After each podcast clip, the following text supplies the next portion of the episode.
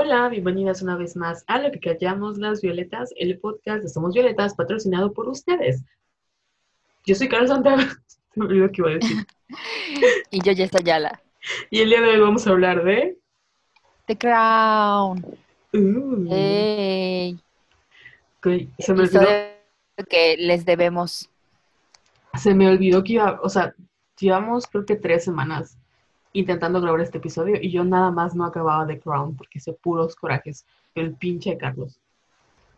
Ay, sí, es un culero, pero ahorita lo vamos a comentar. Cuéntanos qué hay en las últimas noticias más relevantes. Pues primero que nada, buenas tardes, buenas noches, buenos días, ¿cómo están? Espero que estén bien y como ya saben que nos ausentamos, eh, espero que estén bien con todos los cambios astrológicos que están pasando en el cielo en estos momentos.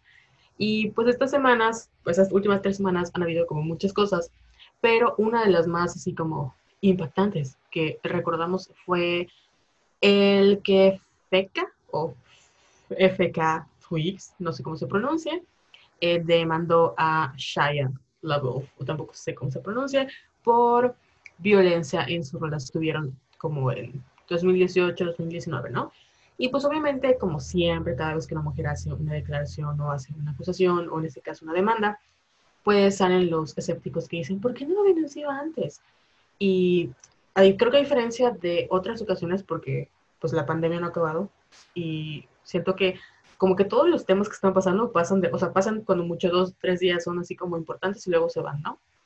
Y pues en este caso, así como vieron gente muy culera que preguntó, andaste antes de ella?", y apoyaba a Shaya, había mucha gente que también le dio el apoyo a FECA o FICOA, o no sé cómo se pronuncia, este, para, y la, la apoyaron totalmente porque han tenido malas experiencias con Shaya también.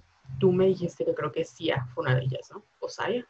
Sí, ahorita que me lo dijiste porque yo no sabía de esta denuncia, lo googleé y en una nota del país dice que Sia esto de como que tuvo una relación con él, pero él le dijo que estaba soltero y no estaba soltero. Y, y sí, así como que lo mandó al carajo, pero no tenía ni idea. Entonces solo dijo, sí, creo que está muy enfermo y siento compasión por él y por sus víctimas. Bitch. Y ya, y según dice la nota, tiene más, más esto de, o sea, son muchas las mujeres que han alzado la voz contra él, porque es así adicto y violento y alcohólico. Sí, la verdad es de esas personas que se les nota en la cara, ¿no? O sea, como que, Sí, como que era, es que Shia, Shia o Shia, como se pronuncia, Shia. Shia LaBeouf tiene, tiene, ha tenido como un pasado muy problemático dentro de Hollywood, porque fue de esos niños Disney, ¿no? Y de hecho hizo una película donde contaba así su autobiografía, que fue muy aclamada porque fue eh, dirigida por una mujer y donde veíamos como este lado, el lado oscuro, ¿no? De los niños Disney. Pero obviamente eso no es excusa como para que toda su violencia la, la pase, sea, se las distribuya a mujeres, ¿no?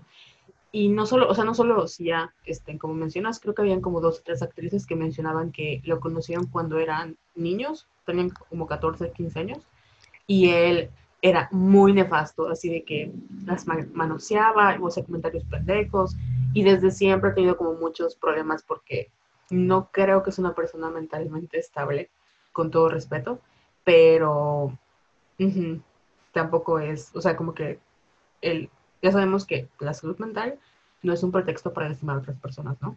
Pero en este caso creo que a los hombres siempre se les hace como el paro, que es lo que mencionábamos con Kanye West y con Britney Spears, de que cuando tú eres un hombre y eres celebrado, tienes talento o un mínimo grado de reconocimiento, como que la salud mental tuya siempre es como un pretexto para justificar tus acciones. Y cuando las mujeres tienen los mismos problemas o más, na- realmente nada más son como tachadas como locas y ya, ¿no? Entonces, en este caso, Shia es un arma torturada y obviamente todo lo que ha hecho es justificable. Y en el caso de otras mujeres que han tenido también infancias muy difíciles, como Lindsay Lohan o como Britney Spears o como, no sé, X celebridad infantil que se te ocurra, eh, si llegan a hacer algo, llegan a cometer actos violentos que creo que nada de lo que ellas han hecho se compara con lastimar. Bueno, no sabemos, pero creo que hasta la fecha nadie ha como denunciado ese tipo de violencia. En el caso de Britney, creo que Lindsay sí. Este, al final siguen siendo pues enfermas, ¿no? Como que, ay, están locas y merecen como todo lo malo, ¿no? Y cuando son hombres es como de, ah, pobres almas, están torturadas y así crecieron. Pobrecito. Sí, entonces, qué bueno por Fecua o Feca. Twix. Feca. Perdón, me dio risa. Es que, bueno, Feca, bueno, acá en, Mérida, Feca es una... De Contaduría y Administración, Wadi. Exactamente. Entonces, feca es como, decir feca es como de, mm, pero no sé cómo pronunciarlo más porque es así, o sea, es feca. Este, y pues bueno, que, que ojalá y, y esto de verdad proceda, porque al final él dijo, como le preguntaron así, de Shaya, ¿qué opinas de que tu exnovia te denuncie? Y él, pues no tengo como vela en el entierro, ¿no? Que me lo merezco. Y ya, y es como todos como que, ay, no, wow, qué bravo, o sea, un hombre correcto que va a aceptar las consecuencias de sus actos, como si tuviéramos que celebrar que aceptar las consecuencias de sus actos. Ajá. Ay, pues qué fuerte. ¿Y qué otra cosa pasó? Pues también esta semana, bueno, la semana, como hace como dos o tres, salieron los, ya ves que cada año Spotify hace su lista de las, como del año. Y obviamente muchos de ustedes nos etiquetaron en lo mejor de su año, como su podcast favorito o como dentro de sus podcasts top. Y ah, estamos muy emocionadas porque fue un día, porque como que eso se, se viraliza, ¿no? Y como uno o dos días este, nos Sí. estuvieron etiquetando. Y no manches, o sea, comparado con el año pasado, de que este año, pues, saben todas las desgracias que nos ha pasado. Eh, pensamos que nadie nos iba a escuchar porque, pues, solo hicimos 10 episodios de acuerdo a Spotify. Güey, nos fue muy bien. O sea, muy, estuvimos en el top de México como por un día, güey, pero fuimos, estuvimos en el top de México. ¿De verdad? Sí, no te dije. No. Ah, pues estuvimos en el top de México como un día en el puesto, creo que número 14. Pero es importante para nosotros. Güey, no sabía, Carol. Sí. Ah, can you believe? Porque yo no, todavía. Eh, pues muchas gracias porque hicimos muy poquitos episodios y nos costó mucho. Pero aquí estamos y gracias, gracias por su apoyo incondicional. Sí, y no se preocupe. O sea, esta vez sí me tardé, me tardé, uh, me tardé como tres semanas, pero porque no había terminado The Crown. Pero, y también porque se me olvidó, como que estas últimas semanas el tiempo pasa muy rápido. Y según yo, no habían pasado dos semanas, y pues no, que ya pasó casi un mes. Pero bueno, es otra historia. Sí, yo estaba muy ocupada con trabajo y con mi bendición nueva. Oh, ¿quieres una bendición? Mi bendición se llama Florence y justo el 18 de diciembre cumplió tres meses. No me acuerdo qué combinaciones de raza es, pero está toda preciosa, pero es un desmadre. Entonces, como que sí es mucha responsabilidad. Entonces, todo el día estoy detrás de ella, eh, impidiendo que muerda cables y se electrocute. Entonces, si van a adoptar cachorritos esto de esta Navidad, piénsenlo muy bien, porque sí es una gran responsabilidad. Sí, sobre todo porque vi que hubo un, como me, la verdad no me enteré del chisme, lo vi porque Bichito lo publicó, que creo que rescataron cachorritos de la perrera, o sea, perros de la perrera, este, pero fue así como de que las personas entraron a la perrera y se llevaron a los perros y le estaban dando adopción, Ah, sí, vi algo de eso, sí, sí, vi. muy revolucionario. Este, y dije, ay, qué padre, porque como que, bueno, ese es el feeling de la era de Acuario, la mal llamada era de Acuario, pero básicamente eso tiene que ver con, con cómo se va a configurar ahora nuestra sociedad. Entonces, esperemos más revueltas sociales. Sí, ojalá sea una buena época. Sí. Que sea un 2021 mejor, por favor. Bueno, entonces, ¿quieres ya empezar sobre The Crown? Sí, porque los demás temas que vamos a hablar este, son como muy extensos y tenemos que hacerlo después de, del análisis de, de The Crown, porque obviamente Taylor Swift sacó un nuevo álbum y pues tenemos que hablar de eso. Y tú has visto muchas series y también tenemos que hablar de eso. Entonces, empezamos Sí. con The Crown. Jessica, ¿qué me puedes contar de The Crown? Me pasó algo chistoso. Cuando salió en 2016, me acuerdo que la empecé a ver, pero no sé si no estaba como que en el mood o no sé qué me pasó, pero me aburrió. Entonces la dejé de ver. Y este año, no me acuerdo quién, mis amigas me estaban diciendo que, que la viera y obviamente me llamó la atención porque ibas, ya, ya iba a ser la temporada de Diana. Y cuando la empecé, así me explotó la cabeza porque además de la producción, O sea, al final, es, es, esta es la historia de Peter Morgan, Que siento que está muy... O sea, mm, sí, o sea, básicamente es lo que siento que sí pasó. O sea, ya me, ya me trabé. O sea, el, porque Peter Morgan, eh, si no me equivoco, es como el, el, mm, como escritor autobiográfico estrella de la corona. Estoy muy segura, les voy a comprobar el dato, pero estoy muy segura que él ya había este, trabajado en libros, porque The Crown al final creo que es un- la adaptación de un libro que él hizo. Eh, y no sé por qué tengo la idea de que él trabajó en en- en el Palacio de Buckingham. Este, porque al igual que tú, yo empecé a ver la serie cuando se, se estrenó y en ese entonces me gustó muchísimo. No sé por qué ahorita me pasó lo, lo- yo me estoy trabajando mucho también. Me pasó lo al revés que tú, lo contrario, lo al revés. Me pasó lo contrario que a ti. Empecé muy bien la serie, pero cuando llegué a esta la tercera temporada, que fue la del año pasado, que es cuando vemos, este, cuando se cambia Olivia, Olivia Colman y a Elena Bonham Carter, me costó mucho trabajo terminarla. No sé, o sea, me quedé en el episodio como 7 cuando eh, Felipe, creo que es el lanzamiento hacia la luna o algo así, y me dio mucho, pero mucho, mucho trabajo terminarla. Entonces, este, este año que me dijiste, vela, porque la princesa Diana, la, y vamos a ver el episodio, me tomó, o sea, no les miento, como tres, cuatro semanas cuando yo normalmente veo en un día una temporada. Y no sé, no sé si porque estaba más lenta, porque esta vez, y está muy buena la temporada, o porque no estaba en el mood. Pero básicamente lo que hace es contar, es un como hecho de periodo histórico, porque se enfoca en un periodo muy particular. Y así como va en la historia del, o sea, no es la historia solo de la princesa Isabel y luego la reina Isabel y luego de cada uno de la corona, sino es como esta familia de alguna u otra manera tiene un, una presencia muy importante en todo lo que sucede en el mundo, ¿no? O sea, cómo lo que pasa en el mundo les afecta a ellos y cómo ellos afectan el, pues básicamente todo su, su, iba a decir universo, ¿no? Todo su país y al mismo tiempo el mundo. Y lo que está chido es que vemos como esta parte que casi nunca vemos, que es lo que, o sea, siempre vemos como las princesas, ¿no? Vestidas como muy señoras, por así decirlo, como que muy, este, extravagantes, porque yo la verdad no entiendo la moda detrás de ellas, pero bueno, acá te explica más o menos, no, pues es que no puedes, o sea, estos son como los códigos de vestimenta, esto es el código de lo que tienen que hacer, es, siempre hay ciertos protocolos, entonces vemos la parte de atrás y los conocemos como seres humanos, entre comillas, porque obviamente, si bien los diálogos están bien construidos y están bien, hay algunas entrevistas que han dado, por ejemplo, en el caso de Diana, eh, muchas de las como diálogos que ella da en ciertas escenas están tomados de, por ejemplo, el documental cuando ella hizo una entrevista en la BBC, eh, o de entrevistas que han dado, o de ciertos eventos históricos. Entonces, como que acomodan las frases. No es que la princesa Diana le haya dicho exactamente eso a Carlos, pero son como rumores o cosas que, se, que algunos trabajadores de por ahí en algún momento escucharon o, o se creen. Entonces, sí hay como un elemento muy dramático. Si Ah, no me... ya, perdón, sí, Ajá. ya me acordé lo que te iba a decir. O sea, los hechos históricos, pues sí pasaron, ¿no? Da, pero la libertad creativa que se toma, como que te llena esos huecos. Y esos huecos es lo que hace como que el drama explote en tu cabeza. Y es muy, es muy chido.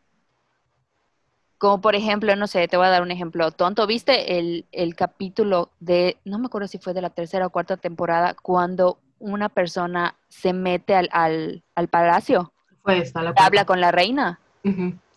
Pues yo no sabía que eso pasó, sí pasó, pero como que la plática que tienen ellos, porque obviamente tú sabes que la reina jamás eh, da entrevistas ni cuenta lo que pasa ni lo que piensa, pero esos diálogos y por ejemplo los que tiene con los primeros ministros también son increíbles. Entonces, eso es lo que hace muy chingona la historia. Sí, y además una de las cosas que tiene este güey es que, o sea, bueno, la, obra, porque era una obra de teatro, fue, o sea, la, la serie fue una obra de teatro antes, como lo fue Friba. Entonces, estos elementos dramáticos, como es la libertad creativa, se nota que están pensadas, o sea, el diálogo es muy importante. Y pues tiene un chingo de presupuesto porque nada más en hacer el vestido de la princesa Diana, o sea, ¿cuánto? Entonces, todo está muy bien cuidado, los periodos históricos que te muestran están muy bien representados. Este, yo me acuerdo que me impactó, o sea, yo de las primeras temporadas, el episodio de Churchill cuando hay la niebla. Ah, sí. Que cuentas, o sea, realmente no sé si pasó lo de bueno, acá van a haber spoilers, obviamente, pero creo que se le muere una secretaria en la que él como quería mucho. Ah, eso no, lo leí. Es que me da risa porque cuando terminaba un capítulo, como que lo googleaba para ver si pasó, o, qué, o sea, qué pasó y qué no pasó. Lo de la secretaria es fake. Bueno, por ejemplo, pero esa cosa de que es fake, al momento de ponerlo en la serie como, porque obviamente no pasó, pero el momento de que lo pones le da cierta humanidad a Churchill. O sea, como que entendemos mejor el contexto de lo que estaba pasando, lo que la gente estaba viviendo. Em, o sea, porque al final, o sea, tenemos que ser muy claras con que no estamos a favor de la corona porque son millonarios que son parásitos de que viven de su pueblo, ¿no? Sea como sea, cada quien, cada país tiene sus reglas, ¿no? Pero al final, ese sistema monárquico realmente no, y ellos mismos lo dicen, no sirve. O sea, no es que no sirva, sino que no pueden tomar ninguna decisión porque no pueden tomar ningún bando. Entonces, para nosotros en México que no tenemos reyes, pues nos parece muy estúpido porque ¿para qué queremos a gente que viva de nuestro dinero y para qué los queremos alabar y, y idealizar e idealizar? No, idealizar, idealizar. Idealizar. ah, perdón, estoy. Y yo, y es que se escucha como idealizar. Sí, igual me siento muy estúpida hoy. Una disculpa a todas. idiota, no, no sé qué nos pasa. A lo mejor es la entrada de Júpiter en Acuario. Bueno, anyway, es como que los, como que los tienen, este, obviamente vamos eh, observando el cambio, ¿no? De que al principio sí la monarquía representaba así como el poder absoluto y como que era una casa y era, este, pues una fuente de, de resiliencia y de como que todos los, los británicos, obviamente los británicos, porque también nos enseñan partes, al final el imperio británico sigue siendo eso, un imperio que salió hacia conquistar otros lugares, ¿no? Entonces, no todos los, eh, como le dicen, la... ¿Es el Commonwealth? ¿Cómo se dice en español? Sí, sí, está bien. No sé, pero lo dijiste bien. Eh, bueno, el Commonwealth, no todos los, como los, mm, pues sí, los, el Commonwealth, no todos los del Commonwealth están de acuerdo con la, con la corona, ¿no? Entonces, como parte de, de lo que vamos viendo a lo largo de los años, es como ellos van ganando eh, simpatía a, a, sus súbditos, a todos sus súbditos y cómo al mismo tiempo también la van perdiendo, porque no todos están de acuerdo por los diferentes eh, pues privilegios que cada uno tiene. Porque esta es gente que tiene mucho privilegio, a pesar de que es gente que sufre mucho, ya que observamos como su vida es una tragedia, al final es gente que no tiene ningún, como que no tiene que trabajar, no tiene que preocuparse por qué van a comer, o sea, no tiene que preocuparse por hacer absolutamente nada. Y siento que en esta cuarta temporada es cuando vemos más esos privilegios, sobre todo que es lo que pasa con, o sea, lo padre de la serie, que te ponen como la realidad social que están viviendo todos los británicos y el mundo versus la opulencia que ellos representan, ¿no?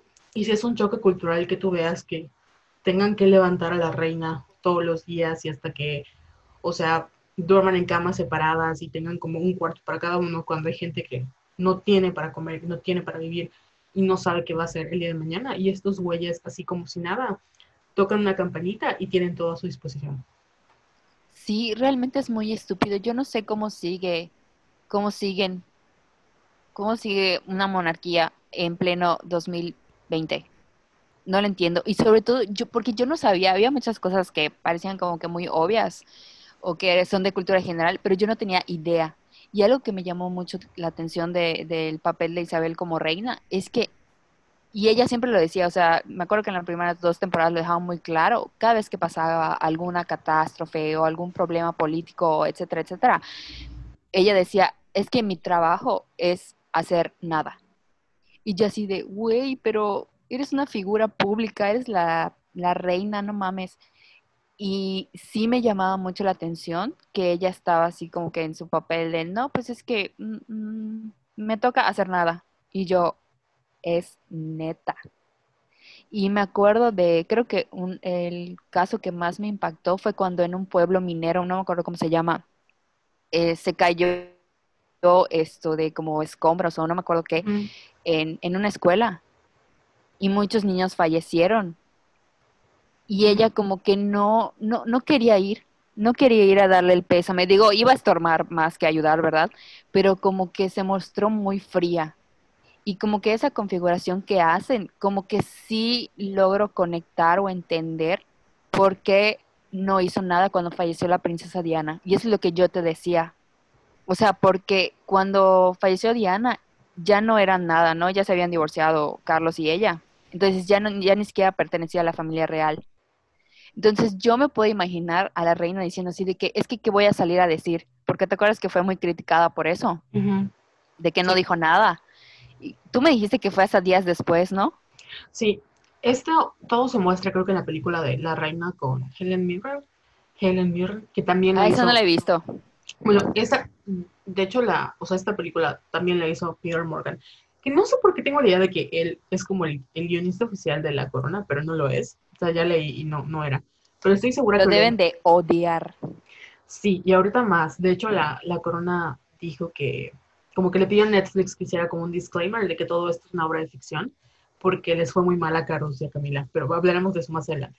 El caso es que, en, como lo que vemos en la película, es que cuando muere Diana, se supone que tiene que haber, se tienen que bajar la bandera porque pues, es una tragedia, y no lo hacen porque ya no forma parte, como dices tú, de la realeza.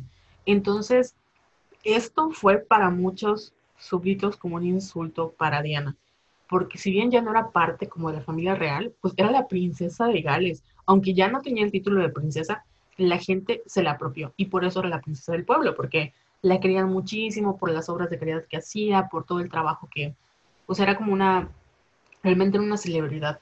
Entonces, dicen que el primer ministro, que era en ese entonces Tony Blair, fue a decirle como, güey, no mames, o sea, baja la bandera porque estás posando, ¿no? Y pues ya la reina tuvo que bajar la bandera por presión social.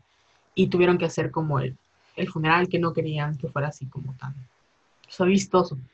Y me acuerdo que era como leyenda urbana de que, por ejemplo, creo que William no, más bien William porque era más grandecito que, que Harry, no soporta a Tony Blair porque lo hizo caminar detrás de pues la carroza fúnebre de su mamá, ¿no? Y era muy público. Y pues eran muy jóvenes. Entonces eran como que, pero son así como las leyendas urbanas, porque mi mamá obviamente ama a la corona.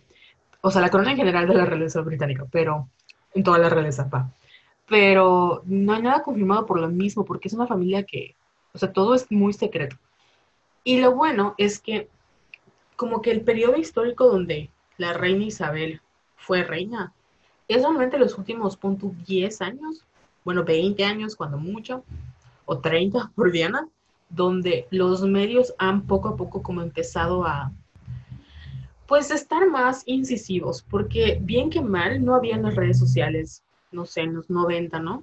Entonces, no había como el control que ahora, o sea, no había esta falta de control que ahora tenemos de que, o sea, antes podías, no sé, creo que ver hasta los famosos comiendo en un restaurante y no tenías como eso de que hay, hay gente que tiene teléfonos y me puede tomar una foto y lo puede subir, o sea, como que antes estaba más controlado ese mundo, ahorita ya no tanto, porque la gente tiene ese poder de toma una foto y lo sube a internet y está pasando esto en el momento, o X persona que trabajó ahí me lo puede confirmar. O sea, como que este descontrol de información, pues ha perjudicado de alguna u otra manera.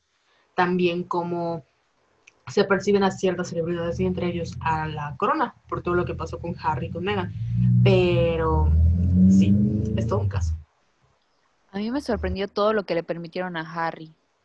O sea, después de como que ya ver la serie y enterarte de todo, eh, los hechos esto de históricos y así, sí como que me sorprendió mucho que Isabel les haya dado permiso. Porque siempre fue como que muy fría y siempre dejó muy en claro que la corona es primero, antes que ella, antes que, o sea, ve todas las tragedias que pasaron. Y algo que me molestó muchísimo fue las infidelidades de Felipe. Mm. Y ella siempre así de que, bueno, tú y yo no nos podemos divorciar, así que hazle como quieras. Y, o sea, como que le daba su ultimátum, pero al final él sabía que podía hacer lo que se le pegara a la chingada gana porque nunca se iban a divorciar. Sí. Y siento que ella aguantó muchas, le, tuvo que aguantar muchos caprichos y muchas cosas a, él porque no le quedaba de otra. Entonces, ese tipo de cosas son las que yo digo, mm, ¿por qué Isabel? ¿Por qué? y siento que sí sufrió mucho porque fue un reinado como que forzado, ¿no? Al final porque pues falleció su papá y, esto. Bueno, para empezar porque su tío abdicó y su papá no estaba preparado y ellas no se lo esperaban. Y luego fallece su papá y ella se convierte en reina muy joven. Entonces, como que es lo que te decía eh, cuando estuvimos hablando de la serie, que hay, eh, por ejemplo, Isabel me, daba mucha eh, pena, Felipe también, pero luego ves en lo que se transforman para cuidar de la corona y para no perder como que esta apariencia ante la sociedad y ante la prensa y dices, no, ¿saben qué? Chinguen su pito, pendejos. Sí, es que como dices tú, lo, o sea, creo que esta vez los jóvenes, ay sí, los jóvenes, nosotros ya no somos Nosotros los chavos. Pero nosotros los, los em, baby zoomers, claro que no, bien rojos, pero bueno, aquí estamos. Este, tienen la oportunidad de ver todo eso que obviamente nuestros papás tuvieron la oportunidad de vivir, ¿no? O sea, como que estaban, eran chismes, o sea, esto era como el ventaneando de, de ellos. Y, ah, qué pendeja. Mi mamá, mi mamá va a escuchar esto y va a decir, me llamaste vieja en vivo en México. Pero bueno, entonces, obviamente la historia que conocemos es que el romance que tiene el príncipe David con la Wally Simpson es una historia de amor y abdica y deja al rey Jorge, que es el papá de la reina Isabel, que tenía un problema, que era tartamudo y que nadie lo quería, y al final se convierte en un rey así como, pues querido, porque pues en él, o sea, en, su periodo se vivió la Segunda Guerra Mundial y pues tenemos el discurso del rey, la verdad.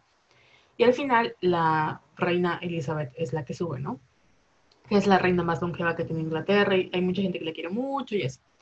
Pero lo que no habíamos como podido ver es toda esta parte, porque en la serie te, te remarcan mucho eso de que era una, una es un reinado muy impositivo, de que ella no era, o sea, les arruinó la vida.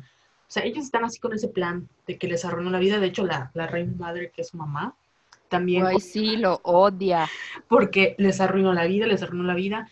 Porque obviamente al momento de que ella se vuelve la corona o se vuelve la reina, ya deja de existir como persona. Que eso también a mí me impactó mucho de que yo no sé si podría hacer ese trabajo. Porque ella desde niña te la pintan como una persona así, ¿no? Como que siempre ha sido muy, pues, no antipática, pero que siempre ha sido como muy cerebral, por así decirlo, muy lógica, como que sus emociones, sus sentimientos los tiene muy bien regulados comparado con, o sea, en comparación con su hermana, que es Margarita. Y por eso es como él, no sé, que Dios dijo, ay, si tú vas a ser la próxima reina, ¿no? Porque tú eres una persona como que está hecha para ese trabajo. Entonces, sí está cabrón porque te, o sea, me imagino que ella tenía su vida como, como dices tú, ¿no? Ya este, creada, ¿no? De que ella iba, iba a subir al trono siendo más grande, que iba a disfrutar a su, pues a su esposo, porque al final se casa muy joven porque son católicos, entonces no puede tener relaciones antes del matrimonio, de acuerdo al catolicismo, que es una pendejada, pero bueno. este, y luego, al, como al año, o sea, ni siquiera pasa un año y se embaraza. Entonces, como que no tiene este tiempo de vivir su, como, noviazgo, slash adolescencia, o sea, nada. Y luego sube, sube el trono. Entonces, es una mujer que pasó de ser como la futura reina a la esposa, a la madre y a la reina otra vez y no vemos nada de su personalidad más que es una persona que no es culta porque nunca se preocupó por aprender o leer o nada, como te lo ponen en la serie.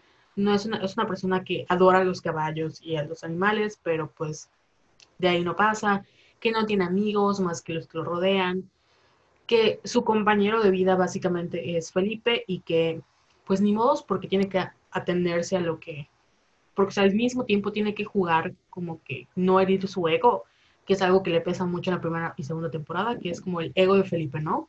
Y que Felipe esté feliz. Verga, me caga ese güey. O sea, yo sé que... Sí, hay mucho ego con... Entran, Felipe y Carlos entran como que en, entrarían muy bien en el episodio de Vatos Mecos y de ego masculino. Ah, güey, es que neta no lo soporto. O sea, yo veía, y aparte el, el, o sea, el actor que hace en la primera temporada es este güey, que hace Doctor Who, se me fue su nombre. Este, es Matthew algo. Y me acuerdo, o sea, ese güey no es tan guapo, pero me agrada su cara, o sea, como que me agrada el, igual. Pero, o sea, como Felipe, te juro que lo odié, o sea, no lo puedo ver, lo odio, me quedé mal, porque son, es un hombre con O y B minúscula, o sea, B de vaca. Fíjense, se dice, ¿verdad? B minúscula. Perdón, estoy bien pendeja hoy. De, eh, sí, B de vaca. Sí, B de vaca. B de vaca. W. No, W es otra cosa. Bueno, perdón. W es W. Este, pero bueno, es un hombre en toda la expresión de la palabra ese güey. Sí. Y la reina no se puede divorciar de él porque obviamente ahorita estamos años modernos, ¿no? Pero en los años como, no sé, 50, no te podías divorciar. Era un pe o sea, te casabas y ahí, y ahí se quedó. O sea, es para toda la vida y es tu cruz y lo cargas. Entonces, sí es como de no mames. Y aparte el güey era nazi, o sea, no me digan que no, era nazi. Sí. Oye, pero eso que comentaste de que al momento de que Isabel se vuelve reina, como que pierde su personalidad, porque, tiene, porque representa la corona.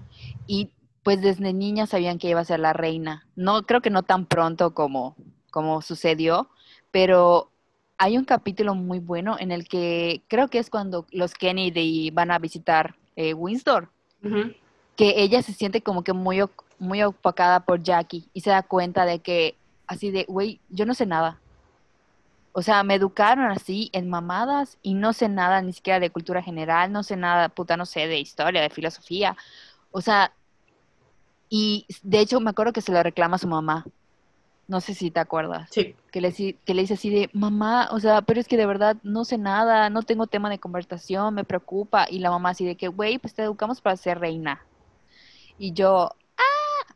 Entonces, ese tipo de cosas sí me dan como que mucha pena y logro entenderla y sentir empatía. Pero, ajá, ya después como que cambian las cosas, ¿no? Y siento que también cuando ella se casó, que, porque ni siquiera vivía en, en, Londres, o sea, vivía en no sé dónde, porque Felipe estaba en la marina, algo así, ¿no? Y se muestran como que muy felices en, su matrimonio. Claro que cuando ella eh, se convierte en reina, él, así su ego totalmente herido porque tuvo que mudarse, porque tuvo que dejar la marina, porque no le dejaban hacer nada. Y eso era otra cosa que yo también como que no entendí, porque es así de que, güey, si él no tiene nada que hacer, o sea, ¿por qué no lo dejan? Porque creo que tuvo que pedir permiso para pilotear. Y les hizo un show así de que quiero pilotear y me quiero subir a este avión y no me lo van a impedir. Y a ella al principio la metían muchos problemas precisamente por este ego herido de que, güey, o sea, tú estás trabajando todo el día y eres la reina y yo no hago nada y quiero hacer esto y no me dejan. Entonces, era así como que, güey, bájale dos rayitas, o sea, y ese tipo de cosas como que me sacaban de pedo porque le metía el pie a ella y la metían muchos problemas. Y creo que para la ceremonia de coronación hay como que un protocolo así súper estricto y él estaba metiendo su cuchara y siento que la manipulaba mucho de que, bueno, ¿sabes qué? Quiero hacerme cargo de la ceremonia y quiero esto de hacer varios cambios y ella así como que entre la espada y la pared porque tenía que eh, conseguir como que el permiso o hablar con las personas que, que hicieran la, la, ceremonia para convencerlos para que él estuviera feliz. Entonces, ese tipo de cosas son las que ah, yo digo, no mames. ¿Y qué huevo estar aguantando a un güey así? porque tú estás así cagada de trabajo y el güey así de que no, yo quiero hacer esto y esto. Y ni siquiera venía de un buen lugar, ya sabes. Era así de con tal de joder. Y esas son las cosas que me cagan de Felipe. Sí, porque, o sea, no recuerdo si, creo que es en la primera temporada, cuando se casan, porque la serie sí empieza con que ella se va a casar con, con Felipe, porque Felipe es príncipe de Grecia y no sé qué otros países, ¿no? Como Grecia y los Reinos Bajos, o no sé si los Reinos Altos, pero bueno, es príncipe de Grecia y de otros lugares y todas sus hermanas se casan con, o sea, son princesas y se casan con nazis, o sea, con, príncipes alemanes, pero al final son nazis, ¿no? Entonces, él es desterrado de su, de su reinado, o sea, como que derrocan a la monarquía, y el tío, que es este, ¿cómo se llama? Duki. Duki. Diki. Diki. Bueno, eh, ya conocía a la reina Isabel, o sea, es lo que se menciona, que ya la conocían, se enviaban cartas, y pues así se enamoran, ¿no? Entonces básicamente ellos, como que su romance era así como por cartas de Morts y se casan. Y si no me equivoco, cuando la reina, porque hay una, este, una parte en la ceremonia de la boda católica, te dicen como que yo prometo obedecer a mi esposo o algo así, una mamada. Y ella dijo, no, yo no puedo decir que yo voy a obedecer a mi esposo, porque yo soy la reina. No recuerdo si al final dijo que no, o sea, según yo, ella no dijo que le iba a obedecer como Meghan Markle, que ella dijo que no iba, o sea, como que esa línea se cancela de, del servicio religioso. Y eso fue como de las primeras fricciones, porque luego cuando tuvieron hijos, pues obviamente como es el hijo de la reina, porque la reina es ella, él no es rey, él es como el príncipe consorte o el, el este, pues no es rey, o sea, la reina es ella, es Elisa. Sí, tiene otros títulos, pero no, no es rey. No es rey. Entonces, eh, al momento de que nacen, por ejemplo, eh, Carlos, el nombre de, de, Carlos debió, o sea, como que el apellido de que él quería que, tuviera primero, no lo iba a tener porque pues tenía que ser como Carlos, hijo de la reina, una mamada así. Y fue igual como de los, como de las fricciones, ¿no? Que es una mamada porque dices, güey, o sea, es tu apellido, o sea, es irrelevante, tu hijo va a ser rey de una nación, o sea, ¿qué más quieres? O sea, ni siquiera se vaya, ni siquiera va a decir, oye, Carlitos, Montaña Blanca, ¿cómo estás? No, es como el príncipe Carlos, ¿sabes? Además, fíjate que hablando como que, ya hablando de Felipe y de los egos eh, de estos vatos mecos, como que había fricción entre Felipe y Carlos. Porque la niñez de Felipe fue muy culera. O sea, lo, se tuvo que salir de su país, lo, lo mandan a un internado en que lo tratan así culerísimo. Y además, no sé, no sé si te acuerdas que lo culpan de la muerte de su hermana. O sea, en ese episodio en el que muestran la niñez de Felipe, yo sí, así, mis lágrimas, así de, no, pobre Felipe, ya entiendo por qué eres así de odioso. Pero, como tú decías hace rato, esto de todos los traumas de, que te pasaron de niño, o sea, no te pueden hacer un adulto culero. O sea, hay que trabajar en eso y como que no arrastrar tus heridas y tus traumas. Y él, pues, como que se desquitaba con, con Carlos, porque no sé si te acuerdas que lo trataba así como que muy, como que dando a entender de que, es que Carlos es muy sensible y qué hueva. Y siempre prefirió a Ana. Sí. E Isabel estaba más pegada con Carlos porque sí, decía, no, pues es que Carlos es más sensible y es más como que artístico, cosa que yo no sabía de Carlos. Pero sí era un niño así como que muy, em, muy dulce y Felipe fue todo lo contrario por la formación que tuvo y por todos los traumas que, que pasó.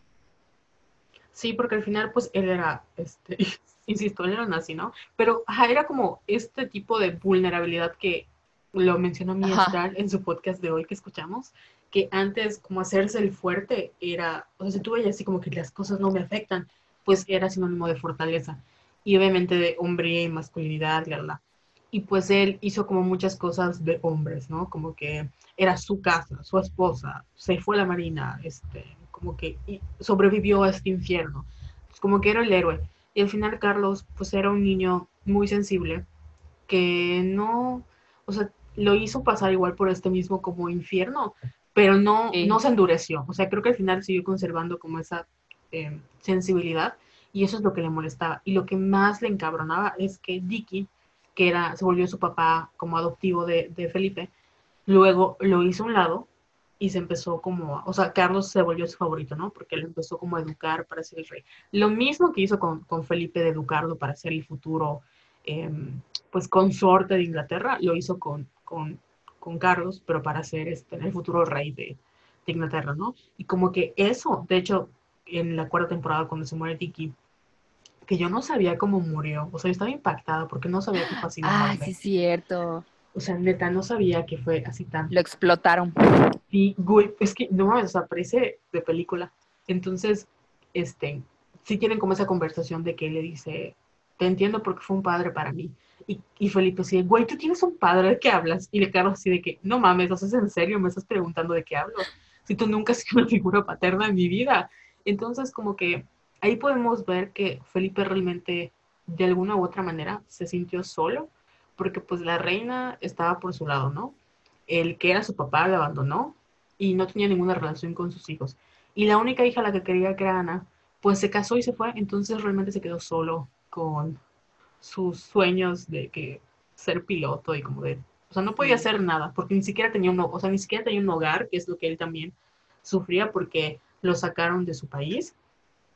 Eso no es excusa para, para como ser un, mentiroso y un infiel, pero bueno, como que eso sentía, ¿no? Que no encajaba en ninguna parte y que él realmente al final como que poco a poco entendió más bien su papel, que era estar al lado de, de Elizabeth y de, pues de ser el consorte, porque eso es al final lo que también el papá, cuando se van a casar, le dice, que él también le dice a Diana, ¿no? Así como que tú tienes que ser el apoyo, o sea, la corona no puede caer y tú tienes que asegurarte de que la corona no, no caiga, ¿no? Y sí le costó bastante entender eso porque básicamente renunció a su, pues no, no quiero decirle derecho de hombre porque no tiene ningún derecho, pero supongo que en su cabeza pensó que tenía ese derecho como de que mi esposa, mis hijos, mi casa y mi, como que esta libertad de privilegio masculino que creía que tenía por encima de Elizabeth. Y dijo, no, pues ni modos, aquí la que manda es ella y yo me apego porque pues realmente la que tiene que estar feliz es ella y no yo. Como que más o menos al final de las temporadas, como que para ahí se ve un poquito Felipe. Y además a mí me llamaba la atención, como tú dices, así de que, como, ¿por qué quieres que tu hijo sufra lo mismo que tú? Pero creo que es esta idea también de, ay, va a ser fuerte como yo y quiero que sea invencible, bla, bla, bla. bla. Y em, creo que otra cosa que igual me molestaba mucho es que Carlos esto, le impidieron hacer muchas cosas. Bueno, en general a toda la familia le impidieron hacer lo que querían, ¿no? Creo que em, Carlos estaba en una escuela de arte y querían darle el título de príncipe de Gales, pero para que le dieran el título lo mandaron a, estudiar tres meses en una escuela ahí de Gales para que aprendiera el idioma. Y cuando lo mandan a llamar, así de que, oye, tienes que hacer esto. Y Carlos así de que, oye, pero estoy muy feliz estudiando teatro y de hecho tengo una, voy a presentar una obra de teatro y quiero estar y quiero actuar y me gusta. Y es así de que, güey, sorry, o sea, lo tienes que hacer por la corona. Entonces, todo eso que hicieron con bajo el pretexto de que es que lo tienes que hacer por la corona, es lo que al final desataba el caos. Y es lo que a mí me frustraba porque decía, güey, ¿por, ¿por qué? O sea, ¿Cuál, ¿Qué ganan? Obviamente, pues todos sus privilegios, ¿no? Pero al final todo, todo le salía mal. Sí, y estoy, es que me quedé pensando porque yo qué frustrante de ser que, o sea, al final siento que si las personas hubieran manejado, porque no era solo la reina, o sea, que tomaba esas decisiones, tenía como un millón de personas detrás que le aconsejaban a los, al, no sé cómo se llama, como, bueno, no el primer ministro, pero como que los, los iba a decir los políticos. ¿El parlamento? estaba el parlamento, estaban sus consejeros. Al final, todos tomaban decisiones y como que le decían, bueno, estas son las opciones y obviamente te sugerimos que elijas esta, ¿no? Que es como la más prudente. Y siento que si hubieran, yo creo que si se hubieran como modernizado un poco o... Sí, definitivamente. Desde hace mucho tiempo les hubiera ido mucho mejor, porque eh, todos estos problemas, estamos hablando de que Carlos pues ya tenía como sus estaba joven, ¿no? Casi 20, que creo que se haciendo en Oxford cuando lo mandaron. Pero lo que había pasado, por ejemplo, con Margarita, de que ella, al principio de la serie te cuentan que se enamora de un, creo que es un capitán, que es más grande que ella, pero pues lo quiere mucho, y de verdad se quiere casar con él. No me toques ese vals, estuvo fuertísimo eso. Ahí sí odié a Isabel. Se pasó, se pasó. Ajá, y no, o sea, al final no había como un, bueno, yo no sentí que hubiera un impedimento grave como para que no se casara con él. O sea, no lo había. Exacto. Y te dan a entender que lo presionaron para que él diga que no, ¿no? Este, y pues le arruina de alguna u otra manera porque tienen que ponerle en cintura, o sea, como que todos tienen que estar en cintura con la corona. Y pues no, porque siento que, o sea, si hubieran como, le hubieran dado a Margarita esa opción, hubiera sido como que la gente no siento que se hubiera revelado, al contrario, lo hubieran podido vender como algo muy bonito, como que la cenicienta o lo que tú quieras. Y pudo haber tenido una vida muy feliz al lado de este güey. Es que creo que fue la pinche iglesia, ¿no? Porque era así como que, como él era divorciado, no se podía volver a casar o algo así, una pendejada así. Pero a mí lo que me emperró fue que le que los, se los pendejearon a los dos, así de que, ay, no, cuando tú cumples 25, ya hay una regla de las miles reglas pendejas que tienen, ya te vas a poder casar con él. Pero me acuerdo que a Isabel no le dijeron, o sea, a Isabel también se la pendejearon. Así de que, oye, para calmar a Margarita, dile esto, manda a Peter lejos estos dos años y ya cuando ella cumpla los 25, regresa y se casan. Y ahí ves a los tres pendejos esperando a los dos años. Y cuando regresa, le dicen a la reina así de que no, es que no se puede casar. ¿qué? Pero si me dijeron que, que sí se podía, me va a odiar mi hermana. No, es que no se puede. No me, no me acuerdo por qué no se podía. Pero sí, sí le dieron la opción. Sí le dieron la opción a, Isabel le da la opción a Margarita de que, bueno, si te quieres casar, adelante, pero te olvidas de tu título y te olvidas de todo lo que tienes. Y ahí fue cuando esto de corte A sale Peter a, a decir que ya habían terminado. Sí. Y pues es que yo entiendo, o sea... ¿Lo que hubieras hecho? Ay, la neta yo hubiera renunciado. Es que no sé si hubiera renunciado por amor, porque pues al final, o sea, ya es como paréntesis, siento que no, que es el problema que ellas dos no tienen, como que es una, pues hacer como sea, si tienen mucho dinero económico y adquisitivo, no sé cómo hubieran funcionado las cosas, pero yo creo que no deberías poner tu futuro en manos de un hombre, ¿no? Porque al final si él se va, güey, ¿qué haces, no? Entonces, pues obviamente ella no iba a dejar como de ser la, o sea, la princesa Margarita para pasar a ser la esposa de alguien más. Tal vez pudo haber sido muy feliz, tal vez pudo, si hubiera, no sé, estudiado y hubiera tenido una carrera y hubiera, o no se hubiera heredado este, en títulos mobiliarios, pues no sé, los vende y al final se divorcia. Pues X, porque sigue teniendo la vida de niña privilegiada que siempre ha tenido pero pues al final la gente no le iba a dejar en paz y siempre iba a ser como la hermana en desgracia por cómo le fue al, tío, que también era como que lo que les pasaba, ¿no? Que el tío era una desgracia para la familia y era un escándalo y no podían permitirse otro. Ese fue como siempre el problema. Como estaba el tío, no podían hacer lo mismo. Pero, o sea, al final la iglesia, porque ellos son católicos, son reyes católicos, entonces no pueden bueno, no son católicos católicos, pero son este, o sea, son, tienen que estar como que lo que la iglesia les diga. Siento que se hubieran pues modernizado, porque no, creo que eran como los años 50, ¿no? Más o menos. Sí. Entonces, o sí, porque ya ha terminado la Primera Guerra Mundial. Entonces, no creo que no hubiese, o sea, yo siento que Isabel, si hubiera puesto así como perra de que soy la reina, me vale madres, lo hubiera logrado. Pero pues se a entender que era joven dentro de lo que cabe, que todavía no tenía experiencia, que había mucha gente a su alrededor que, los, que la respetó, o sea, que ella respetaba y como que estaba en ese momento de intentar hacer lo mejor que ella creía. Y pues sin querer la arruinó la vida de su hermana. Entonces, porque sí se la arruinó, la verdad. Sí, y dicen que después, ese, obvio, son rumores, que Margarita como que se amargó por completo porque dice que ella era así como que muy, eh, o sea, era todo lo contrario que Isabel.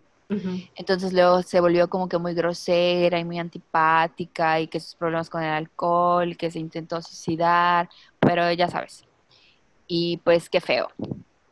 Sí, y aparte que eso es otra cosa que se toca en esa temporada, pero que vemos desde el principio, que no tienen, o sea, como no son personas normales, no pueden acceder como a esas partes de la normalidad que nosotros sí, que es como ir a un psicólogo, porque, güey, no vaya a revelar tus secretos. Entonces siento que muchas de las cosas que, muchos de sus problemas eran eh, como solucionables, porque pues tienen todo el dinero del mundo, pero no, no podían como acceder a ellos, ¿sabes? Como que no podían un doctor y decir, güey, mi esposo es un pendejo y no lo soporto. Enséñame técnicas para que yo no lo acabe matando. O eso de como, enséñame cómo cómo hablo con mi hermana, cómo me enfrento a la mamá, porque la mamá también era una cabrona esa señora. Oye, ¿sabes qué? creo que después de Felipe es a la que más odio. A la Queen Mother. Sí. porque era, eh, o sea, ella arregló la boda de, ¿cómo se llama? De Camila con él, con su esposo. Ay, señora, es que eso como lo interesante de la serie, que estamos, este, pues es el drama, ya sabes, como que el drama de al final te juro que yo la vi y dije, pues voy a hablar, o sea, verla con los ojos abiertos, con mi perspectiva feminista, para no juzgar a las mujeres. Pero es que al final, seas mujer, seas feminista no, siempre hay personas culeras en la vida. Y, ser, y ser una mujer poderosa, como el caso de Margaret Thatcher o en el caso de Elizabeth, no te quita de ser una mujer culera. O sea, puede ser muy poderosa y lo que sea, pero eso no quiere decir que te voy a celebrar porque hagas tus culeradas. Y en el caso de la reina madre, era una señora que pues que vivía muchas cosas y muy resiliente y que muy lo que tú quieras, pero también era una señora muy irresponsable porque de alguna u otra manera no se preocupó por la educación de sus hijas, porque es que discúlpame, pero si mi hija va a ser la futura reina Isabel, o sea, de Inglaterra, créanme que yo le voy a dar una educación para, o sea, la película de Barbie, la princesa y la plebeya, la princesa Negris tenía una educación de calidad, güey, de calidad, porque él iba a ser la reina y le enseñaban sobre geología, ya sabes, o sea, no me vengas con que Isabel no le podía enseñar nada. Ay, ¿qué te iba a decir? Y de hecho, como que siempre, por ejemplo, Margarita cuando empieza, porque se sabe que Carlos estaba súper enamorado de Camila, pero no querían que Camila se, se casara con él. Margarita es la que dice así de que, oigan, ¿cuándo vamos a dejar de cometer los mismos errores? Y la, la mamá reina se hacía así como que la Virgen le hablaba, y porque sí lo sabían, sabían que estaban haciendo mal, lo sabían perfectamente, entonces no hay justificación. Sí. Tanto la reina Isabel como la reina mamá sabían lo que estaban haciendo. Entonces no hay justificación. Me caen mal. Eh. Esa escena donde, o sea, el episodio cuando se muere el, el príncipe David, que es el hermano que aplica, cuando eh, él escribe una carta, creo que a Camila, y le dice, en el momento en el que le preguntan, es como que se, es el funeral y se despide de todos, y la Wally Simpson le dice, ten cuidado con tu familia porque te van a hacer lo mismo. Y él así de que no, son buenos, ¿no? No tienen malas intenciones. Y le dice, no, sí tienen malas intenciones. Y él se voltea como a ver a su familia y dice, ay, en ese momento me di cuenta de que acababa de, de reemplazar al príncipe de Gales porque su, Guay, sí. Su tío era el príncipe de Gales. De Gales. Este, así fue así como que el drama, yo dije, verga, porque ves a, o sea, ves a toda la familia viéndolo así como de que lo van a matar y le van a destruir la vida. Que al final, o sea, en su momento sí le destruyeron la vida a Carlos, porque también se amargó porque no se pudo casar con Camila, pero él también fue un rependejo que yo siento que pudo haber manejado mejor las cosas, pero pues nada más como que, como que, es que es lo que me molesta de, de esta temporada de la corona y en general, de que veías la serie y todos eran como que, bueno, como la vida me dio esto, pues yo no voy a hacer nada más y, y yo voy a como que no sé, como que se ahogan un vaso con agua. Que obviamente, sí. O sea, tú como, como eres pobre y, y, vives en México, es como de, güey, o sea, no sé, yo estaría haciendo otras cosas. Pero pues obviamente, por eso, como, como siempre dicen los psicólogos, ¿no? O sea, no porque tú sientes que tienes muchas bendiciones, tus problemas son más chicos, o sea, son menores que los del resto del mundo. Pero obviamente hay problemas, o sea, en este caso estás viendo la serie es como de, güey, o sea, literalmente hay gente muriendo. Y tú estás aquí sufriendo porque no te dejaron casarte con alguien. No te cases, güey. O sea, sigan, sean juntos, no te cases, nadie se va a enterar. Tienes un chingo de dinero, ocúltala. Pero no, o sea, tenían que casarla y tenían que casarse con, con la princesa Diana y tenían que, o sea, Sí, bueno, ya vamos a empezar así con Carlos, Diana, Camila, ¿no? A mí lo que me molestaba es que como que nunca se dieron la, la oportunidad de separarse. O sea, me gustaría así ver la carta astral de Carlos. Lo hubiéramos googleado. Porque eran como que hombres, o sea, tanto él como su tío, el que abdicó, o sea, era una cosa. No sé si era amor u obsesión. ¿No crees? Um, ya era como, punto que sí sea amor, pero ella también era de, pues me vas a, o sea, no voy a dejar que me jodas, ¿sabes? Es como de, como un capricho. Es que al final, como que te enganchas, o sea, igual supongo que no tienen como, por ejemplo, nosotros que en toda la vida conocemos a, pues, no en toda la vida, pero vamos conociendo personas, tenemos experiencias diferentes, ellos no pueden tener esas experiencias. Entonces supongo que con las pocas personas con las que conviven, porque igual cuando vas creciendo, la verdad es que te da flojera conocer gente nueva. Y. Pero Carlos estaba súper chavito cuando conoció a Camila. O sea, era un, bueno, no era un niño, pero sí tenía como con mucho veintitantos años. O sea, ni siquiera 25 años y este güey. ¿Cómo se llama Carlos Príncipe de Gales? Vamos a buscar su carta astral. ¿Dónde tiene su Venus? Pero sí, es que, y sobre todo del, del, ay, ¿cómo se llama el rey que aplicó? Se me va su nombre. David. Ajá, ese, ese güey igual, o sea, ¿qué pedo? A ver, adivina qué signo es Carlos. Ay, guay, no sé. Eh, Escorpio. Sí, güey, es Escorpio. ¿En serio? Le atiné, sí. es que es perro, eh. Bueno, no, lo digo por su intensidad. Sí, bueno, o sea, los escorpios hombres me caen muy mal, las escorpios mujeres me caen muy bien. Eh, y cuando digo hombres, hablo de hombres heterosexuales. Pero, güey, o sea, sí, Sí, era una persona así muy, muy intensa. Y eso es una persona como muy introspectiva, como que se iba al fondo del asunto, como que muy intensa y todo. Entonces yo no dudo que haya tenido como sentimientos reales de Camila, la neta. O sea, yo creo en el amor, no dudo que eso haya pasado. Pero también llegó un momento en el que, o sea, como que su deber como rey, que por ejemplo es el caso de, de, de la reina Isabel, como que no tuvo esa opción. Isabel no pudo haber hecho muchas cosas. De hecho, te da a entender que Isabel se enamoró de su mejor amigo o su amigo, el que era como como jinete o era algo de caballos. Ah, sí, sí, el de los caballos. Ajá, como que te da a entender. De hecho, hay una película que me gusta mucho, que creo que está en Netflix, que se llama eh, Una Noche Real, que sale Jack Reynolds. Bellísimo el hombre. Pero bueno, en esa película es como, es como la historia no autorizada de que una vez la princesa Margarita y la reina Isabel se fueron como de fiesta una noche, les dieron permiso y como fue la noche de la que se acaba la Primera Guerra, la Segunda Guerra Mundial, como que todos estaban haciendo sus cosas y ella conoce a un vato entonces, como que tienen un amor de, como que un romance y una noche, nada así intenso, pero como que tienen esa experiencia de conocer al mundo, ¿no? Entonces, yo no dudo que, que la princesa, en su, o sea, la reina en su momento haya querido hacer muchas cosas, pero como ella es la corona y tiene que ser la corona, pues su deber va primero. Y en el caso de Carlos, que te digo que es esto de que los hombres sufran y la, la, y al final es, güey, tú vas a ser el futuro rey de Inglaterra. O sea, contrólate, no mames.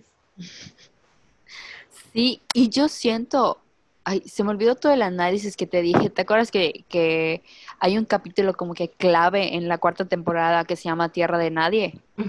Porque siento que Carlos sí, sí quería a Diana, no se enamoró, pero sí decía así como que, ay, qué bonita, ¿no? Le puedo dar una oportunidad.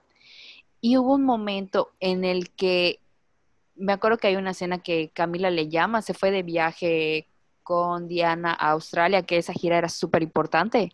Y de hecho había como que mucha expectativa porque tenían miedo de que Diana la cagara, porque ya viste que era ella muy eh, introvertida y así. Sí. Pero les fue bastante bien. Y como que eso, como que los unió. Lo que le cagó a Carlos y aquí viene el tema del ego otra vez, era que Diana eh, llamaba mucho la atención. Y donde quiera que vaya, o sea, todos querían ver a Diana y no a él. Y eso le emputaba a este güey. Y eso fue una de las cosas que impidió que se, se, diera la relación, porque siento que sí pudo, sí tenía potencial, pero al final él decía, no, es que, y, y fíjate qué feo, porque Carlos quería estar con Camila, que Camila, siento, lo trataba como un niño, de que lo consolaba y lo confortaba y, lo escuchaba, o sea, no sé, y era como que, se va a escuchar feo lo que voy a decir, pero era como que inferior a él. Ya sabes, ¿no lo sientes así? Porque yo así lo vi. O sea, porque la forma en la que él, en el capítulo final que no has visto, esto de, le gritonea a ella de que, oye, ¿cómo te atreves a, lastimar a quien, a quien yo amo porque le, te, estaba, ¿te acuerdas que te estaba contando que Diana va a una gira sola y va a un hospital eh, con pacientes de SIDA? Entonces abraza a uno y claro que esa foto le dio así la vuelta al mundo.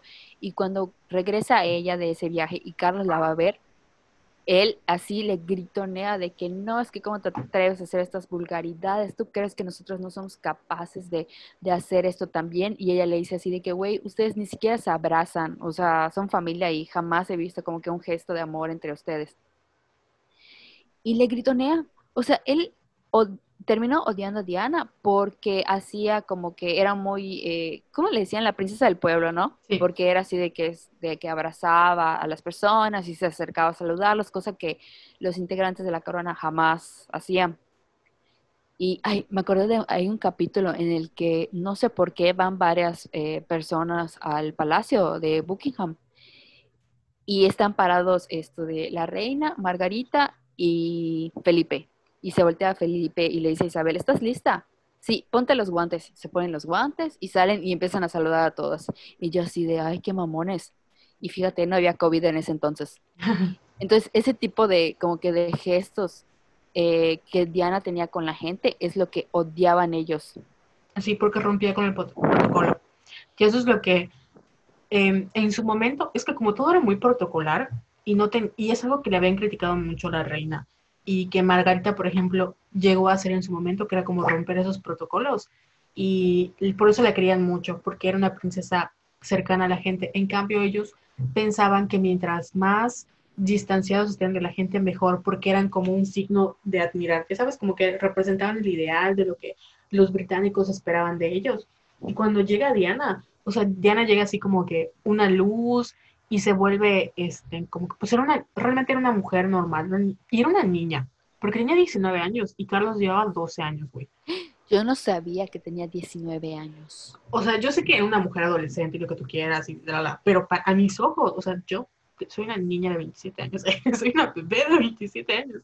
Y güey, Diana a los 19, o sea, estaba saliendo de la prepa y creía que me iba a casar con, no sé, con con Pablo Holman de Kudai. O sea, neta, estaba todavía pendeja. Sea, imagínate a Diana, que llega un güey, el príncipe de Gales, y, y, como que, porque de alguna u otra forma lo que le llamó a, te da a entender que lo que le llama a Carlos atención de ella es que, pues es diferente al resto, ¿no? Como que es muy dulce, como que, como que tiene una, una chispa, pero al final lo acaba, o sea, la acaba, que, yo siento que Camila, o te dan a entender eso, ¿no? Camila y Carlos no esperaron que Diana funcionara. Ya sabes, fue como que, ay, pues llévala a tu mm. casa para que conozca a tus papás, si eso es lo que quieren, ¿no? Y al final les, se dieron cuenta que realmente ella era como que este, tenía este potencial de ser, eh, pues, una, la futura reina, la futura princesa consorte.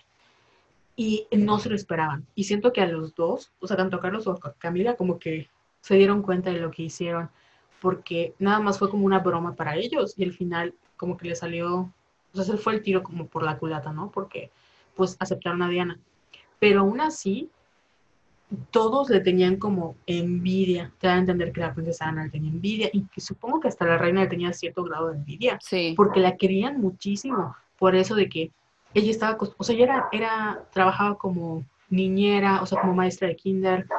O sea, no tenía la necesidad porque al final ella, sea lo que sea, pero ella era parte, o sea, era como parte de la realeza porque sus hermanas eran, pues, o se convirtieron creo que en ladies. Este, su papá, que creo que es el conde Spencer, este, tenía así como sangre así británica de, de las casas de los Spencer y no sé qué, de la que el rey Arturo, o sea, eran como que británicos de verdad, de sangre real. Y aún así no estaba acostumbrada como a esa vida y no sé, como que ese choque cultural de ver a alguien que pues era cercano, que no le daba, no tenía problemas, pues eso de que abrazó al niño con SIDA realmente fue muy impactante para la época, porque ver a la princesa Diana abrazar a un niño con SIDA, una enfermedad que en su momento fue una pandemia para mucha gente de la y comunidad, que era muy estigmatizada también. y de la comunidad LGTB, que en el gobierno de este señor Reagan dejó morir a mucha gente porque había los tratamientos, es una, es una es un padecimiento que puede ser controlado, que hoy en día es hasta, ¿cómo se llama? Intransmisible y también es indetectable, ¿no? ¿Cómo se llama? Bueno, no sé. No, sé, es que tiene otra palabra, pero que tu expectativa de vida comparado en sus cuando cuando se dio como el boom es pues superior y que realmente no, o sea, el, el contagio es pues ya sabes, con fluidos, pero pues puedes abrazar, puedes comer, o sea, no pasa nada y en su momento los tenían así como apestados. Y el que ya haya abrazado a un niño, yo creo que fue un choque cultural para muchas personas y fue así como un, como muy poderoso, ya sabes, porque si una persona como la princesa Diana pudo acercarse a un niño con SIDA, yo creo que muchos habrán dicho, pues hay que romper con este estigma, no pasa nada, o sea, como que eso, eso que hizo, realmente le dio como su papel de princesa un poder que la corona nunca quiso utilizar, porque nunca lo quisieron utilizar, sea como sea. Así es. Se me fue la idea de lo que te iba a decir. Eh, Oye, ah, pero ya, ya, ya, ¿qué tal con el cinismo de Camila? Pinche vieja, es que de verdad no la soporto. porque yo... Es que sí se o sea, te digo, te digo, yo tuve como que mi evolución, ¿no? De que, ay, por esto Carlos, me da mucha pena, eh, tienes como que, pasaste lo mismo que, que tu tía, eh, Margarita, no vas a estar con la persona que amas, pero luego como que el cinismo de que, ay, quiero que hables, o sea, porque creo que él se iba a ir de viaje. No me acuerdo si recién se acaban de comprometer o de casar, algo así. Y le dice, ay, ¿sabes qué? Esto de si te sientes muy sola, pues escríbele a Camila, ella te puede ayudar. Y yo así de, es neta, es neta. O sea, me hubiera sacado los ojos en ese momento, porque todos sabían que tuvo sus que veres con Camila. Y el hecho de que la mandara con ella, o sea, una chamaca de 19 años que acaba de entrar a vivir a un palacio en donde no conoce a nadie, que nadie se preocupó como por, por guiarla. Creo que mandaron a su abuelita para que la eduque, entre comillas. O sea, como que la aislaron. O sea, no lo podía creer. Y te digo, yo siento que nunca se dieron la oportunidad, Camila y Carlos, realmente de separarse. Y de que, bueno, ¿sabes qué? Lo voy a intentar porque, no sé, porque quiero ser feliz, porque, porque voy a ser el rey, o sea, por la razón que tú quieras, pero nunca se dieron esa oportunidad y se llevaron entre las patas a Diana. Sí, que al final, o sea, te digo, yo vi la serie y dije, voy a verlo con mi perspectiva feminista, porque al final, pues, Camila siempre acaba siendo como la, la mala de la historia, ¿no? Y sabemos que las mujeres siempre acaban siendo las malas de la historia. Y yo dije, pues no voy a ver la serie pensando que ella fue la, la maldita que ella separó la No. O sea, yo voy a verla así, normal, este, a ver qué onda. Pero, güey, o sea, por más que yo quería rescatar, o sea, por más que quería ser empática con la pobre, yo estaba muy bien. Pero la escena de la, de la, cuando le invita como a comer, porque te das cuenta de que no tienen descaro. O sea, para ellos realmente es, no pasa nada, o sea, como que nos amamos y así va a ser toda nuestra vida y tienes que como acostumbrarte a que nosotros en este matrimonio somos tres, que es algo que menciona Diana, ¿no? de que son tres, son tres personas en un matrimonio. Y pues la otra no estaba acostumbrada a eso, porque pues es un, te digo, ellos eran más grandes y creo que Camila es más grande que Carlos. Sí. Y, y güey, o sea, si yo, 19 años más 12 son 31, 30, sí, 31 años. O sea, una niña de, una niña de 19 años, que es una adolescente, pero lo voy a decir una niña, de 19 años, comiendo con una señora de más de 31 años que le está hablando del marido, o sea, y, y dándole a entender que no lo conoce como ella. Y me gustó mucho ese episodio porque te muestran cómo es la anorexia slash, bueno, no es bulimia, la bulimia nerviosa que sufrió Diana. Porque, eh, y te pone el trigger warning, porque pues es algo que ya había hablado o sea, todo lo que vemos en la vida de Diana son cosas que ella ha dicho en entrevistas públicas, ¿no? Entonces, lo que me gustó es como ponen esta, como, como este incremento de ansiedad, porque a mí me dio ansiedad de ver pues las cosas que la volvían a ella ansiosa y que lo único que le tenía control Diana en ese momento era la manera en la que comía. Y por eso se daba sus atracones y comía y comía. Y como al final se sentía culpable por haberlo hecho y vomitaba lo que había comido, ¿no?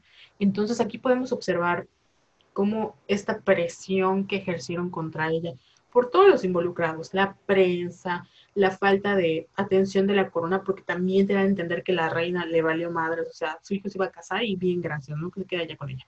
Y pues Carlos, todos al final la, orillaron a que su estado de salud mental, si nunca había, si ya tenía como problemas o X o Y, el que la presionaron tanto, la acabó llevar por un camino peor, ¿no? Que fue eso de que se, como que se, ¿cómo se llama? Triggerió, ¿no? Pero pues se, explotó de por sí ya lo, lo, que cargaba. Y no tenía nadie, o sea, no tenía a nadie para decirle, oye, me siento mal, oye, yo no creo que las cosas sean así. Y te digo que a mí lo que me impactó fue, creo que es el episodio siguiente, cuando te entender que ella es embarazada de William, que pues a Carlos siempre lo vemos como una persona muy pasiva, ¿no? Y luego vemos a este güey, o sea, porreándole la puerta, así que abre la puerta, Diana, que no sé qué. Y ella toda sumida en la depresión de que, o sea, ¿cómo te atreves a ser una persona tan agresiva con una persona que no está bien y que sabes por qué no está bien? Que hasta la reina le dice, güey, ¿cómo te atreves a tener, a vivir cerca de tu amante? Porque era tu amante. Y esperar que tu esposa, que está esperando a tu hijo, que es el futuro rey de Inglaterra, esté feliz o sea, que te valga verga, porque, o sea, tú hiciste tu castillo, hiciste tu casa muy bonito, y Diana, porque la sacaste de, ella una persona, como dice una persona de ciudad, no una chica londinense, la, la alejaste de sus amigos, de su familia, de todo, la aislaste, la embarazaste, y no le preguntaste si quería o no quería, y te ibas todos los días a platicar con tu amante y regresabas, y ahí la tenías, o sea, Oye, a mí lo que me impactó de esa escena en la que Camila y Diana comen, no sé si opines igual que yo, pero siento que ni siquiera lo hizo como que maliciosamente. O sea, no lo hizo con la intención de lastimar, pero porque ella lo tenía muy normalizado. Así Ujú. que Carlos y yo somos súper amigos y nos hablamos todos los días. Y porque se lo dice así, sí, es que hablamos todos los días y me cuenta así lo que le pasa, pero te juro, no sé, no sé si así lo viste tú, no lo hizo con ese, eh, ajá, no lo hizo, no fue de manera dolosa. No sé si lo ves así. Que eso es peor, para mí es peor eso, que no te des cuenta de lo que estás haciendo. es que ese es el problema que, que siento que, con, o sea, nos quisieron representar con Diana, que representaba esa inocencia, de que ellos estaban acostumbrados a tener esa vida, a que, por ejemplo, todos, ¿no? Se casan con quien quieras, pero al final, pues si vas a engañar a tu esposo o a tu marido, hazlo, porque no te puedes divorciar. Entonces ya estaban acostumbrados Camila y Carlos de que pues a lo mejor seguían casados con las personas que tenían que estar casados, pero que iban a seguir viéndose, porque al final eso era lo importante.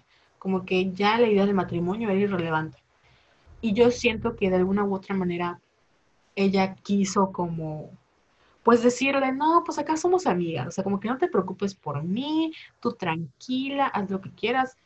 Y no se esperó, o sea, creo que Diana sí se quedó así, que a mí me quedó choqueante eso, ¿no? Porque, pues en la vida real, güey, no haces eso. O sea, haya sido con mala o con no mala intención, creo que la falta de prudencia Sí. fue lo que, porque fue una falta de prudencia, o sea, neta, no haces eso. Y es que tiene, sentía que tenía todo el derecho de Carlos, porque era su Carlos. Ya sabes, como que, güey, es mi Sí. Carlos y siempre va a ser mío. Entonces me vale verga quién seas porque va a ser mío para siempre. Y obviamente Diana lo veía así como de, oye, eres mi esposo, ser mi esposo, o sea, ni siquiera te conozco. Y aquí te pinta como que él la buscó, pero pues bueno, dicen las malas lenguas, a.k.a. mi mamá, que a Diana la, o sea, cuando llegó el momento como de buscar esposa, o sea, Diana fue así como que mira ella, porque pues está joven, está bonita, es virgen, es no sé qué, o sea, como que tiene todos los para ser la princesa, la futura reina y quédate con ella. Entonces fue como con imposición. Te lo da a entender de manera más este, romántica, ¿no? Que, la que el tío se muere dramáticamente y le deja una carta y que pues ahora se da cuenta que tiene que escoger una esposa. Entonces, sea como sea, él acaba escogiéndole a ella como esposa, pero nunca le es honesto con que, o sea, yo me voy a casar contigo, pero en mi vida siempre va a estar esta mujer y tú vas a ser mi esposa. Y si quieres, vas a tener todo lo que tú quieras, pero mi vida es, o sea, me vas a dejar hacer mi vida y yo te voy a dejar hacer tu vida. O sea, creo que si le hubiera dicho eso, tal vez ella hubiera no, sido mejor. ajá, hubiera encontrado a alguien que estuviera de acuerdo con eso, que le dijera, te vas a casar conmigo, tú haces tu vida, yo tengo mi vida, como todos en mi familia han hecho sus cosas, y tú y yo somos felices y vivimos de la, o sea, de la apariencia, ¿no? Pero nunca lo hizo. Yo me emputé. Y me sí. acabo de emputar en que estabas comentando lo de la bulimia. Que en el documental de, de Diana, ella menciona que una vez eh, Carlos le pasó así la mano por la cintura y le dijo, ay, ya estás gordita. Y fue eso uno de los detonantes, además de todo el estrés que, que vivía, fue uno de los detonantes para, para la bulimia. Y yo así de, ¿es en serio? ¿Es en serio que le dijeron gorda a Diana? O sea, no, no, no.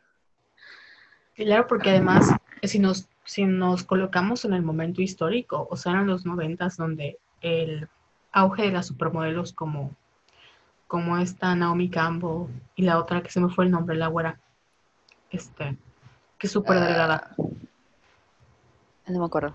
Bueno, si Naomi, Ca- Naomi Campbell y su amiga la súper delgada, que es una, que es una- o sea, el- Cindy la- Crawford, no. no, no, es otra. Heidi Klum.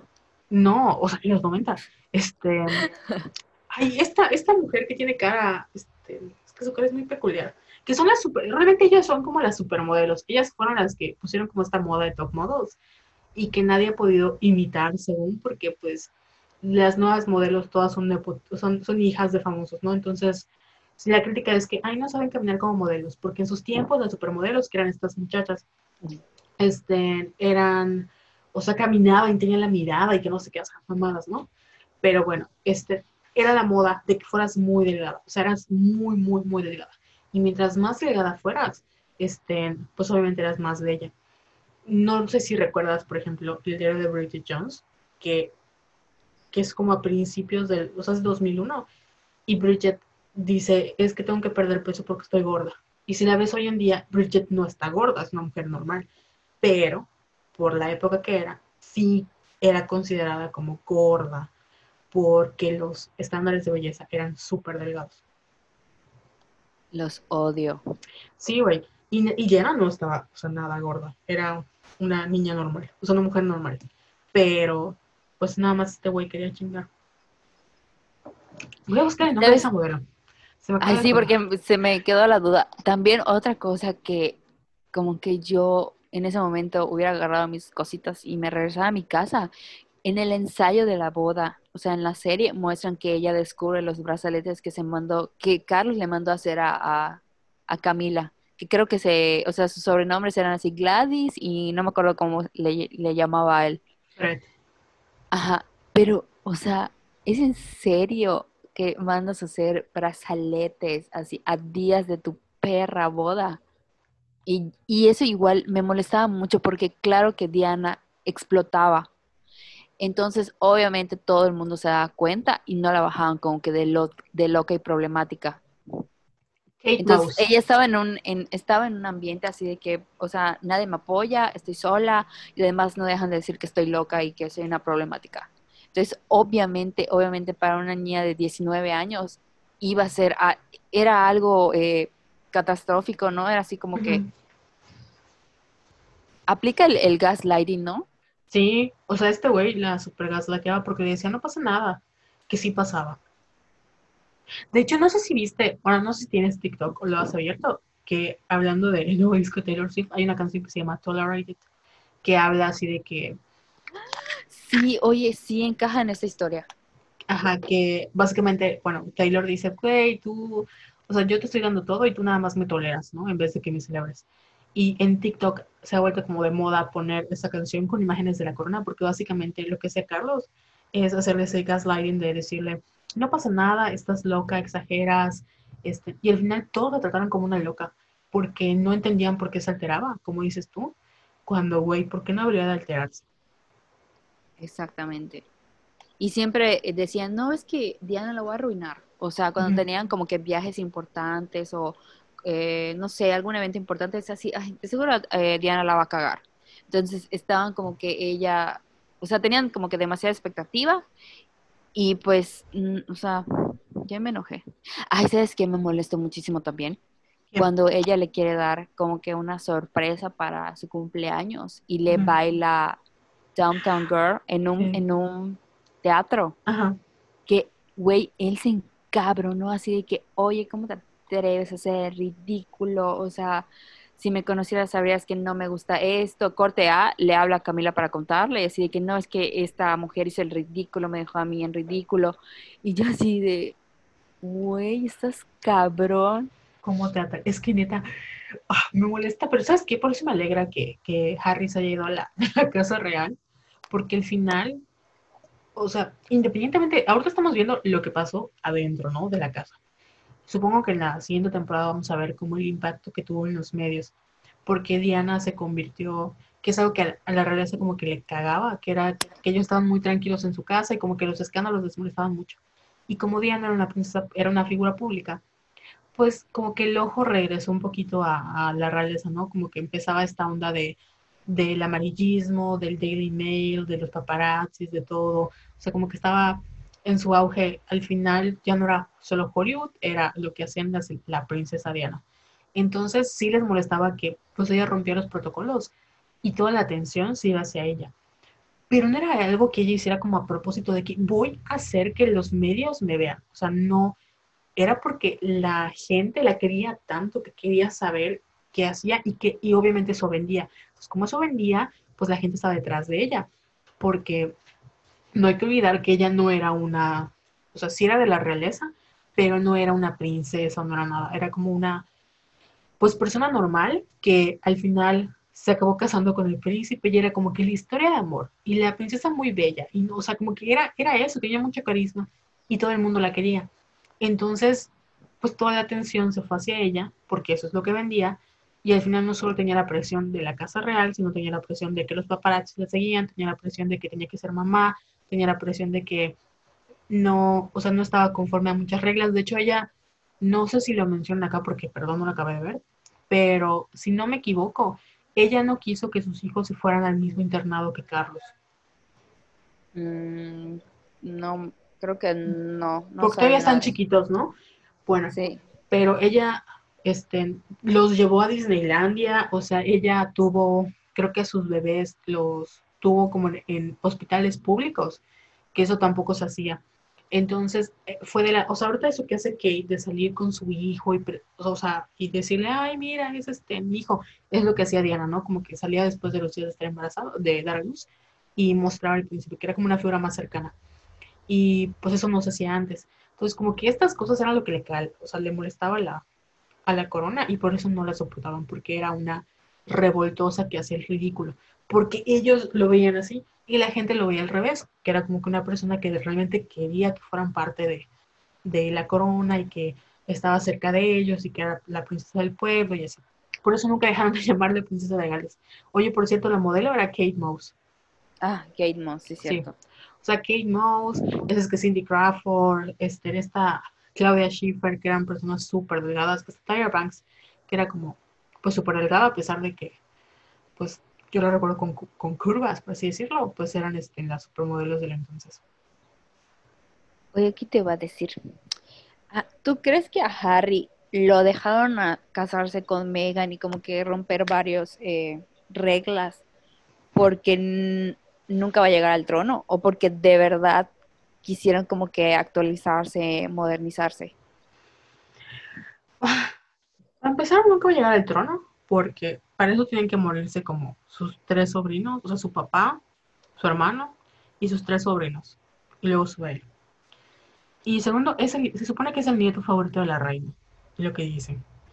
Y también porque Harry tuvo una, bueno, ahorita lo, vemos así como el príncipe Harry, que ya está casado, pero fue muy problemático en su momento, cuando, este, como que fue muy problemático. Y siento que le pasaron muchas cosas, o sea, se las pasaron porque era eso de que su papá, o sea, se volvió a casar con Camila. O sea, siguió andando con Camila a pesar de que su mamá estaba, o sea, como que se murió su mamá y pues él siguió con Camila. Me imagino que se lo habrá echado en cara. O sea, como que siempre, porque al final la, la historia de la princesa Diana no es como, por ejemplo, que, no sé, o sea, es algo que se queda público, ¿no? Creo que cuando eres hijo de una celebridad, lo que haga tu mamá o tu papá o lo que sea, siempre es algo que te van a recordar en la escuela, en, los periódicos, en las entrevistas, donde sea, siempre te lo van a recordar, no es algo privado.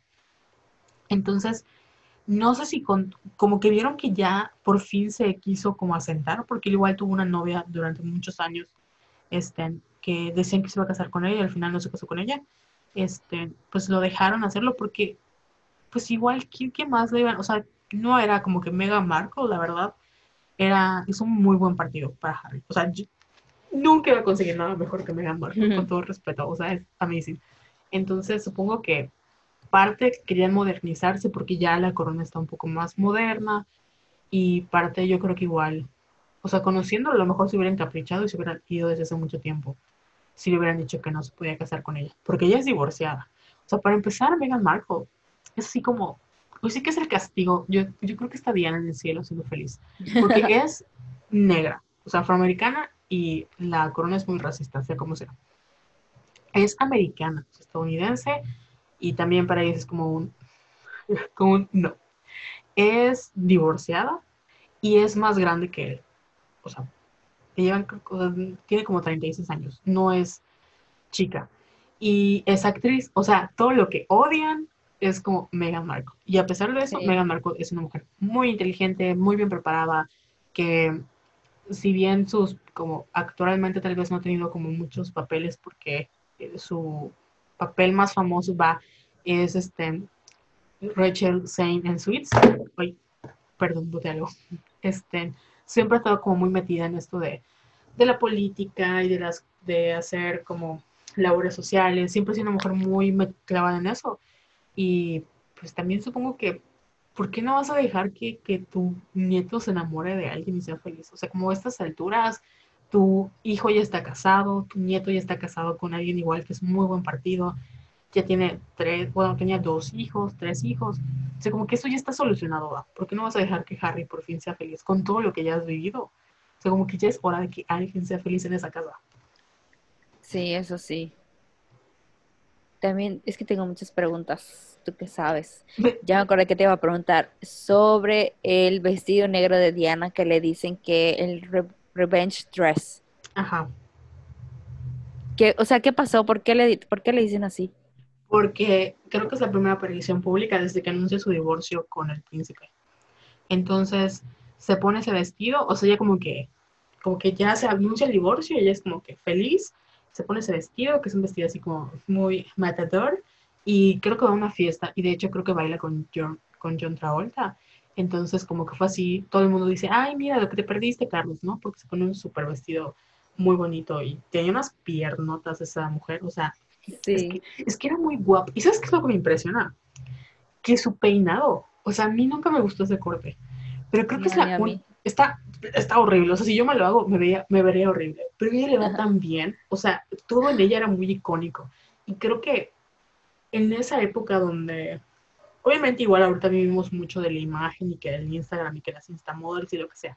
Pero creo que en esa época era más diferente porque estabas, este, como que conforme a lo que los medios te decían. Entonces, ver a la princesa Diana siendo muy icónica, no, no sé, no sé cómo explicarlo porque igual me siento muy pendeja hablando así de las mujeres porque al final pues son mujeres de carne y hueso y siento que muchas veces cuando sostenemos esos tipos de estándares, obviamente repercute en nuestra imagen porque dices, nunca voy a ser como la princesa Diana y sus piernas y nunca voy a valer como mujer, pero pues lo hacemos hasta un lugar no así como, como crítica ni, ni para imponer estándares de belleza, pero hay que reconocer que eran mujeres extremadamente bellas y aún así le hicieron esto. O sea, si la princesa Diana le hicieron esto, yo no espero nada de los hombres para empezar.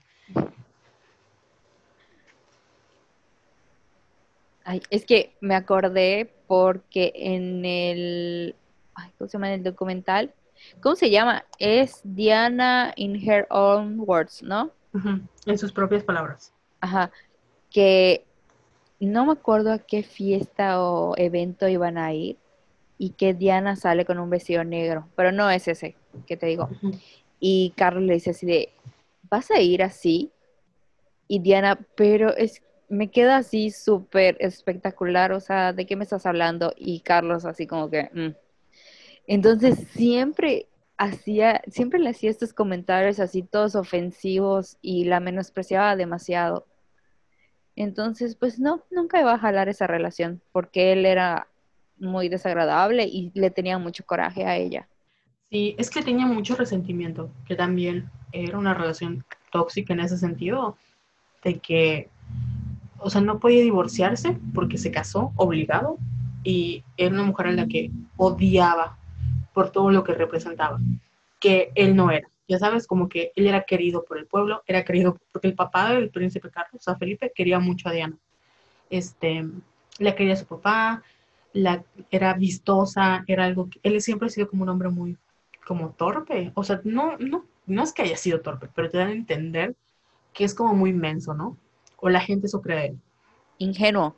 Ajá, así ándale, pues es una persona así muy eh, como tímida, lo que tú quieras. Entonces, como que Diana representaba todo lo que siempre se esperaba que fuera él, ¿no? Que era una persona muy, pues a pesar de que era muy tímida, porque era muy tímida, terminaba siendo extrovertida, que llamaba la atención, que robaba como, como la, pues que el reflector, que estaba en boca de todos, que respetaba, o sea, emanaba respeto, la gente le quería mucho, como que esas cosas que él nunca pudo despertar, porque al final, pues, o sea, no tienes que ser Diana de Gales como para que la gente te quiera, ya sabes, pero pues la educación que él tuvo le hizo sentir que nunca iba a poder ser como ella. Y al final acabó odiando y pues creo que nunca le dio realmente una oportunidad a Diana, porque yo siento que ella no hizo, o sea, ella realmente no hizo nada malo. Ella estaba muy enamorada de él. Él era un hombre mayor y nunca entendió que muchas de las cosas que hacía Diana, porque creo que llega un punto en cualquier relación cuando es tóxica de algún lado, que tú acabes respondiendo con violencia también. O sea, no digo que en todas, pero y hablo que en ciertas relaciones ya es como un, pues me chingaste, te voy a chingar más, ¿no? Siempre llega un punto en donde, ok, tú me hiciste, pues yo te voy a hacer. Cuando no, las cosas no están equilibradas. Entonces siento que si Diana en un momento hizo algo con intención de herirlo, creo que no entendió que era porque ella estaba respondiendo, como ella estaba respondiendo a esa, pues a esa violencia.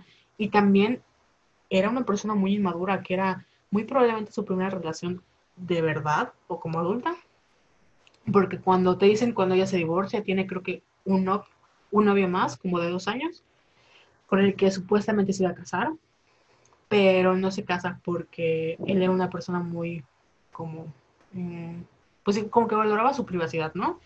Y termina con él y empieza a andar con este muchacho con el que murió, que es Dodi. Pero realmente como que el amor de su vida era este doctor. Y pues no sé, o sea, yo siento que ella siendo una mujer tan, como que merecía otro tipo de hombre, ¿no? Se me doy a entender.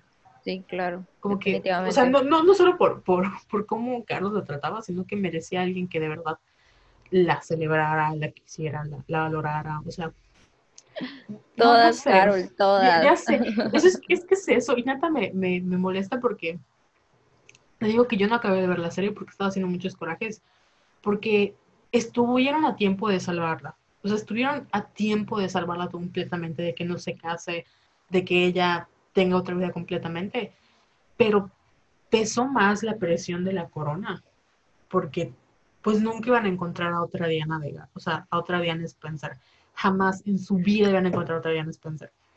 Y también su familia no quería perder como, como ese prestigio de que su hija iba a ser parte de la realeza y pues tampoco la salvaron porque no sé, pero si yo veo que mi hija está con un güey que no la ama, que nada más la va a usar para ser mamá de sus hijos y no va a ser feliz porque no va a ser feliz. Mm, o sea, no sé de qué te sirve un título mobiliario o nobiliario. Un título, mobiliario. No, los títulos mobiliarios sí les sirven a mías. Un lote.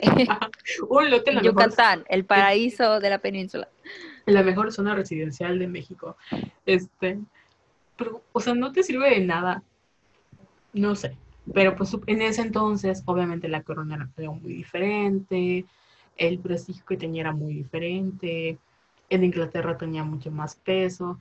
Hoy en día, no digo que no, pero como que por todo lo que ha pasado, la gente está un poco más abierta a que pues ya no tenga tanto peso como antes, ¿no? Como que ya pues además todos pueden ser famosos, o sea, cualquiera puede ser famoso hoy en día, o sea, como que esas cosas. Y lo cierto es que la cultura británica, a diferencia, por ejemplo, de la, de la gringa, ¿no? Donde en, la, en Estados Unidos te vende mucho el sueño americano, que hoy en día no aplica mucho. Pero la idea detrás del sueño americano es que tú en Estados Unidos puedes triunfar. O sea, no importa de dónde vengas, tú puedes llegar al éxito y triunfar. Y en UK o para los británicos, incluso el ser actor, necesitas tener dinero. O sea, los actores que tú ves, eh, Tom Hardy, Benedict Cumberbatch, eh, Helen Mirren, ¿qué otro actor británico? Tom Hiddleston, o sea, esos actores son gente que tiene dinero en, en Inglaterra, porque el arte es una cuestión social. O sea, tú como pobre no tienes acceso al arte ni a la educación de esa magnitud, ¿no? Tú vas a una escuela a estudiar para ser actor y eres actor de teatro y haces a Shakespeare y luego, este, si quieres como triunfar eh, para tener reconocimiento mundial, pues irás a Hollywood para tener más milloncitos, pero realmente el reconocimiento como, o sea, en, en, Inglaterra como que los actores de Hollywood no tienen mucho peso más que como el reconocimiento del teatro, ¿no? Y los que triunfan, por ejemplo, como Adele o Amy Winehouse, este, que no tienen, y creo que James McAvoy también es este, como de esa onda, de que no tienen dinero, pero por su talento, lo que sea, eh, ves esa diferencia, por ejemplo, de, de, educación, por ejemplo, de él, que es una mujer así como que muy, dirán algunos como muy vulgar, no estoy diciendo que lo sea, pero en por ejemplo, en el caso de Carlos, que así trataba a Diana, que era muy vulgar, porque es más, este, no es tan recatada como, como los británicos eh, fancies, porque viene del pueblo. Este, pero pues lo mismo supongo que pasa con, con Diana, o sea, ella era una mujer realmente preparada, o sea, a pesar de que no, no era estudiada ni nada, pues tenía esta como preparación y tenía acceso a muchas cosas que, que otras mujeres no tenían en su momento y por eso es muy difícil, iba a ser muy difícil encontrar como a, al final iban a, Carlos le iban a casar con una princesa. O sea, si no se casaba con Diana, yo siento que lo hubieran casado con alguien más por ahí. Y pues qué mejor que quedarse con, con una británica, porque al final, bueno, esto es muy pendejo, pero así es. Eh, Diana tiene como sangre real, real, es como que es británica, británica. Y, por ejemplo, la casa de Windsor, que son estos güeyes, no, son alemanes. O sea, como que se han ido mezclando la sangre y son alemanes. Entonces, al Carlos casarse con Diana y luego tener a William, y William casarse con Kate, y luego tener a George, si George se acaba casando con otra británica británica, eh, como que la casa real de Windsor por fin vuelve a ser completamente británica. Ya sabes, como que la sangre es la sangre pura. Esto es una mamada, pero para ellos aparentemente es muy importante. Oye, y como que Diana llegó para mejorar la raza. Así como dice el meme. Es que, ¿sabes qué? Se va a escuchar feo y superficial lo que voy a decir. Ustedes discúlpenme, pero todos son muy feitos. Sí. Utilizamos esta frase, no con, o sea, no nos vayan a cancelar, por favor. Estamos en nuestro... Es que sí, son muy, o sea, como que la reina Isabel eh, obviamente ahorita estoy pensando en Claire, Claire Foy, que es una hermosura, pero la reina no, pues no, o sea, no fue una reina bonita. Y Diana era así como que realmente espectacular. Y pues William está muy guapo, Harry está muy guapo y sus primas no están guapas. No sé si recuerdas en el diario de la princesa Dos, ahí sí, cuando le hacen a, a la princesa Mía escoger como a sus próximos maridos, que este, le ponen así como fotos de príncipe. Porque William ahorita está, la verdad, como que ya se ve muy mal, demacrado. Sí. Porque, pues, infiel, ¿verdad? Eso te pasa por infiel. Y Harry, al contrario, como que se ve, como que se ve mejor envejecido. Pero de jóvenes, güey, busca una foto de William como adolescente. Sí, no manches, guapísimo. guapísimo. Y tenía toda la cara de la mamá. O sea, de la mamá. Ahorita se empezó a parecer el papá, porque pues infiel, ¿verdad? Pero Güey, sí. O sea, realmente. Oye, sí, sí es real lo de las infidelidades de. Sí, güey. O sea, oh. realmente Harry, bueno, ese es el chisme que creo que ya les conté en el, episodio de eso mamona, pero aquí va de nuevo. Cuando Kate Middleton se casa, porque igual a Kate Middleton hicieron sufrir mucho.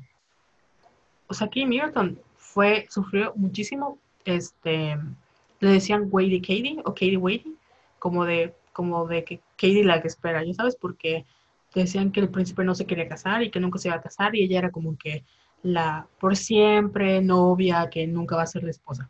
Que al final se, acabaron casando, pero la molestaban muchísimo. Y cuando William se casa con, con Kate, eh, pues ella se vuelve la princesa de... Es también el príncipe de Gales, ¿no? Bueno, no, cuando, cuando su papá sea rey, él será como el príncipe de Gales. Este, no sé qué, qué título tiene. Título tiene, no me acuerdo, aparte de este, pues obviamente pierde como que sus amistades, o sea, como que ya se vuelve el protocolo. Y una de las amigas de Kate que forman parte como este círculo selecto, porque ya ves que ellos no se juntan con cualquiera, se juntan así como con gente. Este, es una modelo que está casada con no sé quién. Y bueno, dicen que, que William le engañó con esta muchacha que era mejor amiga de Kate. El caso es que durante todo este... No sabía eso. Por cierto, es la duquesa de Cambridge. Ándale, la, duquesa de Cambridge. Y él es el duque de Cambridge. Entonces, cuando, cuando la reina, pues no quiero decir que se muera, pero punto se muere y sube Carlos al poder, ella, William es como el príncipe de Gales. Bueno, el caso es que estos, eh, de hecho hay unas fotos muy icónicas donde se ve que Kate está reemputada y que William está viendo como a la modelo así como con ojos coquetos y que Kate se da cuenta y está así súper emputada. Bueno, el caso es que ellos dos como que tienen este agarrón y al mismo tiempo eh, Harry está con Meghan y creo que ya, o sea, ya se habían casado, vivían, hicieron, hay una casita, porque ya ves que son como varias casas, este, como que varios mini palacios. Entonces a Harry y a Meghan le dan uno para que vivan, ¿no?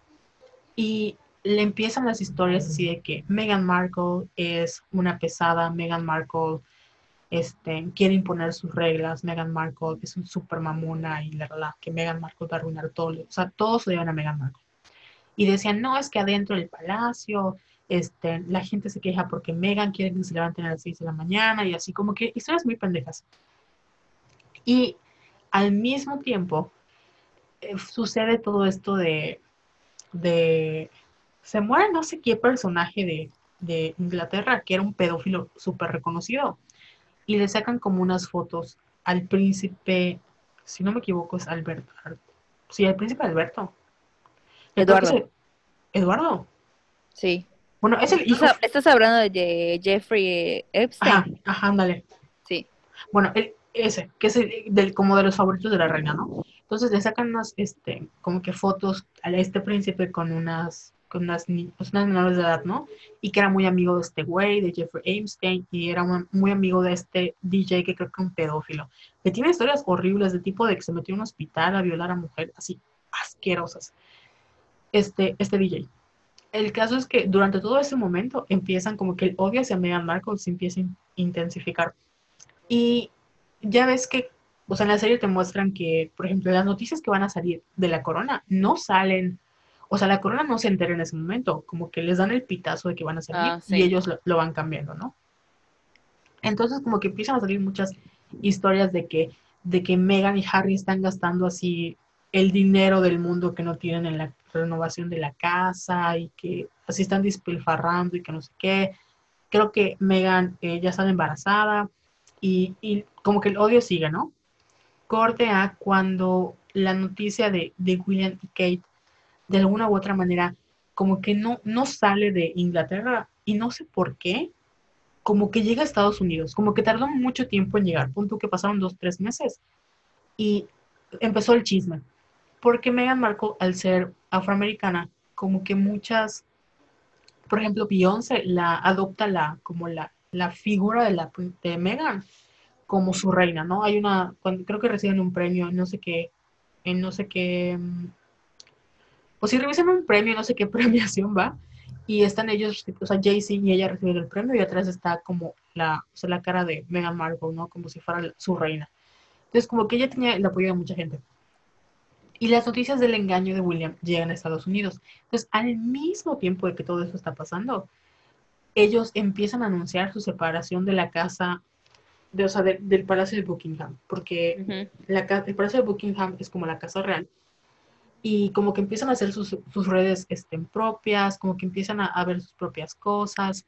De hecho, eh, eh, este, el bebé, que es Archie, lo mandan a Canadá, porque Megan es canadiense, no es gringa con, creo que con, no sé si con la mamá de ella o con una amiga, cuando dan la noticia de que se van a separar. O sea, cuando dicen, nos vamos a separar de, la corona, es porque ellos ya está, ya la, o sea, lo anunciaron y ellos se enteran, o sea, Carlos, William y todos, se enteran cuando ellos lo anuncian al público. Y la jugada fue que se llevaron a Archie, como que lo sacaron del país con el pretexto de que ellos tenían que regresar, tenían que salirse de Inglaterra, porque no podían dejar como que solo a su hijo, ¿no? Veto a saber por qué, pero bueno, eso hicieron. Entonces, pues cuando hacen esta, esta separación, la gente empieza como a, como a sacar todo este hilo de que William engañó a Kate y ya empiezan como a medio confirmarse de que realmente a Megan la utilizaron como este, pues, mm, como, como cortina de humo para tapar todo lo que sucedía en la familia real para que no les afectara tanto. Entonces, pues como Megan era la nueva, dijeron pues que a ella le ataquen, que a ella le digan, que a ella le hagan, porque creo que Harry hasta demandó a The Sun, que es un periódico, no sé si The Sun o The Daily Mail, que es un periódico amarillista, por todas las cosas que decían de Megan. Y eran muy racistas con ella, pero súper racistas. Y ya se separan y hacen todo el show. Este, que dan a entender que Harry renuncia como a, a sus títulos y que su hijo no iba a ser, o sea, su, su hijo no iba a aceptar ningún título nobiliario y que iba a ser como un ciudadano normal, ¿no? Hacen, si no me equivoco, a Harry el dinero que le dan es el dinero que le deja su mamá. O sea, como que el dinero de Diana Spencer en lo que le corresponde a su herencia es lo que le dejan a Harry. Y se van a vivir, creo que Estados Unidos o Canadá. Y cuando pasa eso, hacen un mini documental de Harry y, Harry y Meghan, donde hablan de esta denuncia que hicieron contra o sea, que hablan sobre el bullying, que hablan sobre lo que le pasó a Megan y cómo hicieron esta batalla legal. Y Harry menciona que él no iba a dejar que a su esposa le hicieran lo mismo que le hicieron a su mamá. Porque los medios le hicieron lo mismo a su esposa que le estaban haciendo a su mamá, que era atacarla, que era como convertirla. Entonces dijo, ¿sabes qué? No, aquí le paramos y se fue. Y también a Megan le preguntan, oye Megan, ¿cómo, usa tu salud mental? Porque obviamente estabas embarazada cuando todo esto pasó, no había sido, no debió haber sido muy difícil para ti cómo soportar todo esto en el momento en que estás embarazada. Y pues ella casi casi se pone a llorar y dice, no, sí, gracias por preguntar, porque nadie me ha preguntado cómo me sentía y así. Entonces, por eso mucha gente, digo mucha gente, y yo celebramos cuando Harry se va con Megan, porque sí es como la justicia digna de que por fin alguien pudo como zafarse.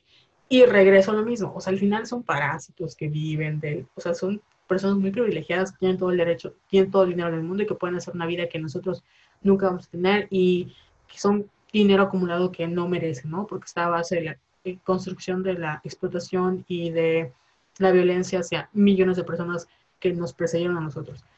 Pero al final sí es como de, ah, lo lograste, mí. O sea, como que por fin alguien de ahí pudo ser feliz y qué mejor que haya sido como Harry, el hijo de Diana, que vino a revolucionar muchas cosas de la corona que pues ya son obsoletas.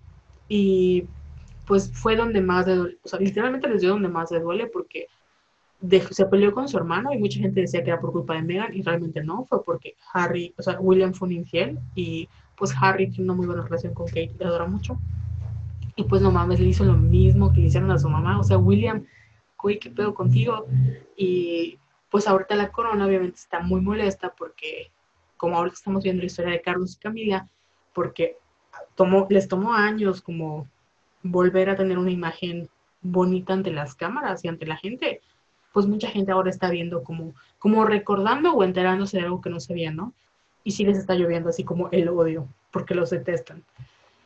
Y pues ahorita que viene la segunda parte de Diana, que supongo donde ya vemos todo, porque creo que no van a llegar a Harry ni a Meghan, ¿no? Porque se les acaba, se les demanda. Mm. Pero ahorita que estamos viendo como la segunda, vamos a ver la segunda parte de todo lo que vivió Diana y cómo la asesinaron porque la mataron, pues va a ser difícil. Oye, entonces existe mucha probabilidad de que Kate esté viviendo un infierno similar al que vivió Diana.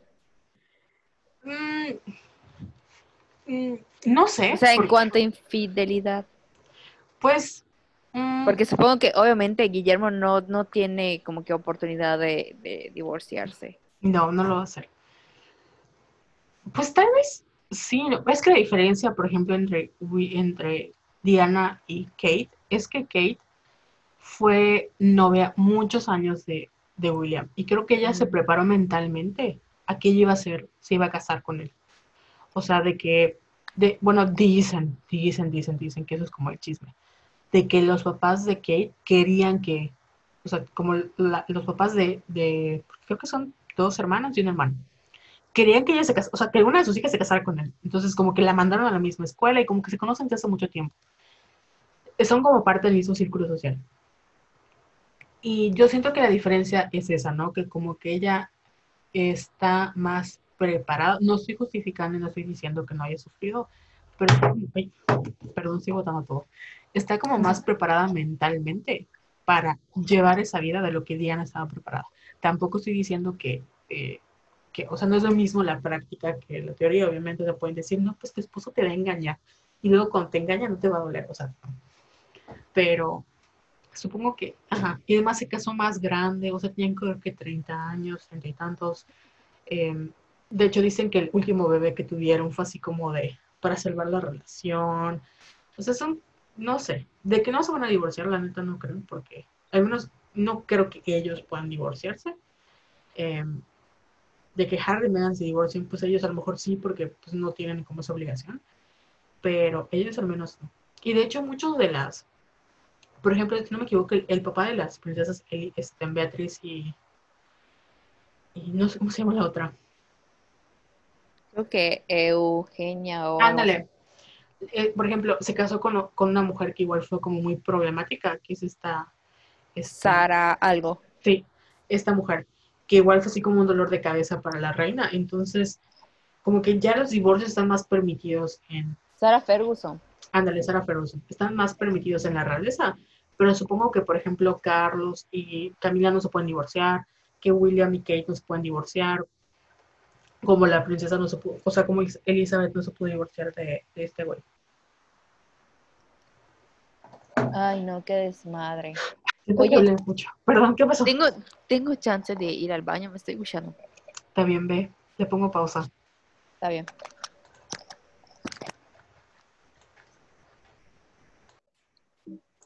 Bueno, ya regresamos a su programa habitual, Ventaneando. ¿Cómo estás, Jessica? ¿Fuiste al baño? ¿Todo bien? Todo bien.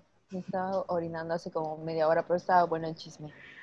Siento que ya hablé muchísimo. Me duele mi garganta. Espero que no. No me co- coronavirus, ¿no? Pero este. Me siento así como, como cuando vas a un concierto y, y gritas mucho. Solo que ahorita me ha dado mucho. Este, por los años que mi mamá me ha inculcado de la corona. Oye, leí un tweet que decía de algo así como las personas que están impactadas con The Crown se ve que nunca leyeron Vanidades. Y yo, no, pues no, no sí. leí Vanidades. O sea, de verdad. Pero no. que ahí, salí- ahí salía todo. Sí, porque pues Vanidades, al igual que la revista Hola, son este tipo de revistas que se enfocan como en la, como en la clase alta. De hecho, o sea, estamos hablando de, de- como de la, de la historia de la corona británica, pero hay muchas como historias increíbles. Por ejemplo, si sabes que yo me llamo Carol Stephanie en honor a las princesas de Mónaco. Y pues las princesas de Mónaco, que son Carolina y Estefanía, son hijas de Grace o sea, de, de Grace Kelly, la actriz que se casó con el príncipe de Mónaco y se convirtió en la princesa de Mónaco y así, ¿no? Entonces, la, como que todo lo que rodea la muerte de la princesa de Mónaco, igual a mí es como impactante porque dicen que realmente la que iba manejando, porque ella muere en un accidente de coche, que ella, la, realmente la que iba manejando es, era, creo que Stephanie, una de sus hijas, no ella. Y e hicieron parecer que la que iba manejando era ella. Y pues al momento de su muerte, como que iban discutiendo, porque no sé si Stephanie o, o Carolina, una de ellas dos era súper rebelde. Una era como que la había importado y la otra era súper rebelde. Ahí sí como yo, mis dos personalidades. Entonces, este, cuando hay este accidente de, de coche, pues iban discutiendo y pues muchos hablan de que la muerte de la mamá como que es un tramo, ese tipo de cosas, porque hay muchas historias, ¿no? Pero todo eso venían como en las vanidades, ¿no? Como que hacían estos reportajes, que es esta onda de los paparazzis. No, porque ahorita estamos viendo a la princesa Diana como siendo esposa, ¿no? Perdón, cuando viene la parte del divorcio con Carlos, como que los paparazzi se incrementan. Y a Diana le, la criticaron mucho porque creo que hay unas fotos que tomaron ella en traje de baño, que eso no podías hacerlo. Este, estuvo andando con personas, por ejemplo, que eran musulmanes o que eran como árabes, que eso también en ese entonces, o sea, si ahorita de por sí las personas tienen, o sea, hay mucha discriminación y racismo hacia las personas de Medio Oriente, en ese entonces, pues más, ¿no? Y más en, en, en para los británicos. Eh, dicen que por eso la mataron, que porque estaba embarazada de este Didi, digo Dodi, sí, perdón, de este güey que era Dodi. O sea, muchas cosas que, digo que llevó a sus hijos a, Disneylandia. Son muchas cosas que rompieron el protocolo y que por eso cuando muere la corona no quiere, como que no quiere nada que ver con ella porque ya no es parte de la familia. Y sus, o sea, ante los ojos de la corona les hizo mucho daño porque manchó su imagen. Según. Los odio a todos. Estaba viendo fotos del príncipe Andrés y sus hijas. Güey, no, Y- Andrés es el, el, el pedófilo, ¿no? Mm, es el de York. El que sea de York es ese. A ver, espérate. Es Jeffrey Einstein. ¿Y cómo se llama? ¿Príncipe Andrés? Príncipe Andro, sí. A ver. Que es el favorito, según yo. Hay ese capítulo en el que hablan sobre los. Los. Ajá, en el que la reina convive con sus hijos. Está buenísimo. Todos son horribles personas. Todos, güey, no hay ninguno rescatable. Sí, es Príncipe Andrés. Ándale, pues ese es el, el pedófilo asqueroso. Ay, no, qué feo caso. Y creo que lo, como que lo medio mencionan en la serie, o sea, dice como que me preocupa Andrew porque siento que si no le ponemos un alto va a ser peor más adelante. Ay, sí. Oye, ¿Qué pasó? tú me estabas comentando hace rato, ya para ir cerrando, Ujú. porque todavía nos falta hablar así de series y Taylor Swift. Que tú sí piensas que la mandaron a matar a Sí. Diana. Voy a morir en De verdad, a ver, cuéntame tu teoría, porque yo opino diferente. O sea, yo, mira, aunque las pruebas científicas digan que no la mandaron a matar, a mí nadie me va a quitar en la cabeza porque yo crecí con vanidades de que la mandaron a matar por la, por la- o sea, por la reina Isabel, la corona, como sea, porque ya era un inconveniente. Y te digo que ella anduvo con mucha gente de Medio Oriente, creo que el doctor del que estaba enamoradísima, si no me equivoco, se apellidaba como Khan o algo así, era pakistaní. Y estaba andando con, con este chico que se llama, bueno, su apodo es Dodi, la verdad no me sé su nombre, pero su papá era un, o sea, un señor árabe, mm, así, pero podrido en dinero. Y te digo que ella se fue a pasar unas vacaciones con este güey, decían que no lo quería tanto, pero pues que era su amor de verano, lo que tú quieras. El caso es que este güey la trataba así como una princesa, pero así lo que nunca hizo Carlos. Y ella estaba pues muy feliz.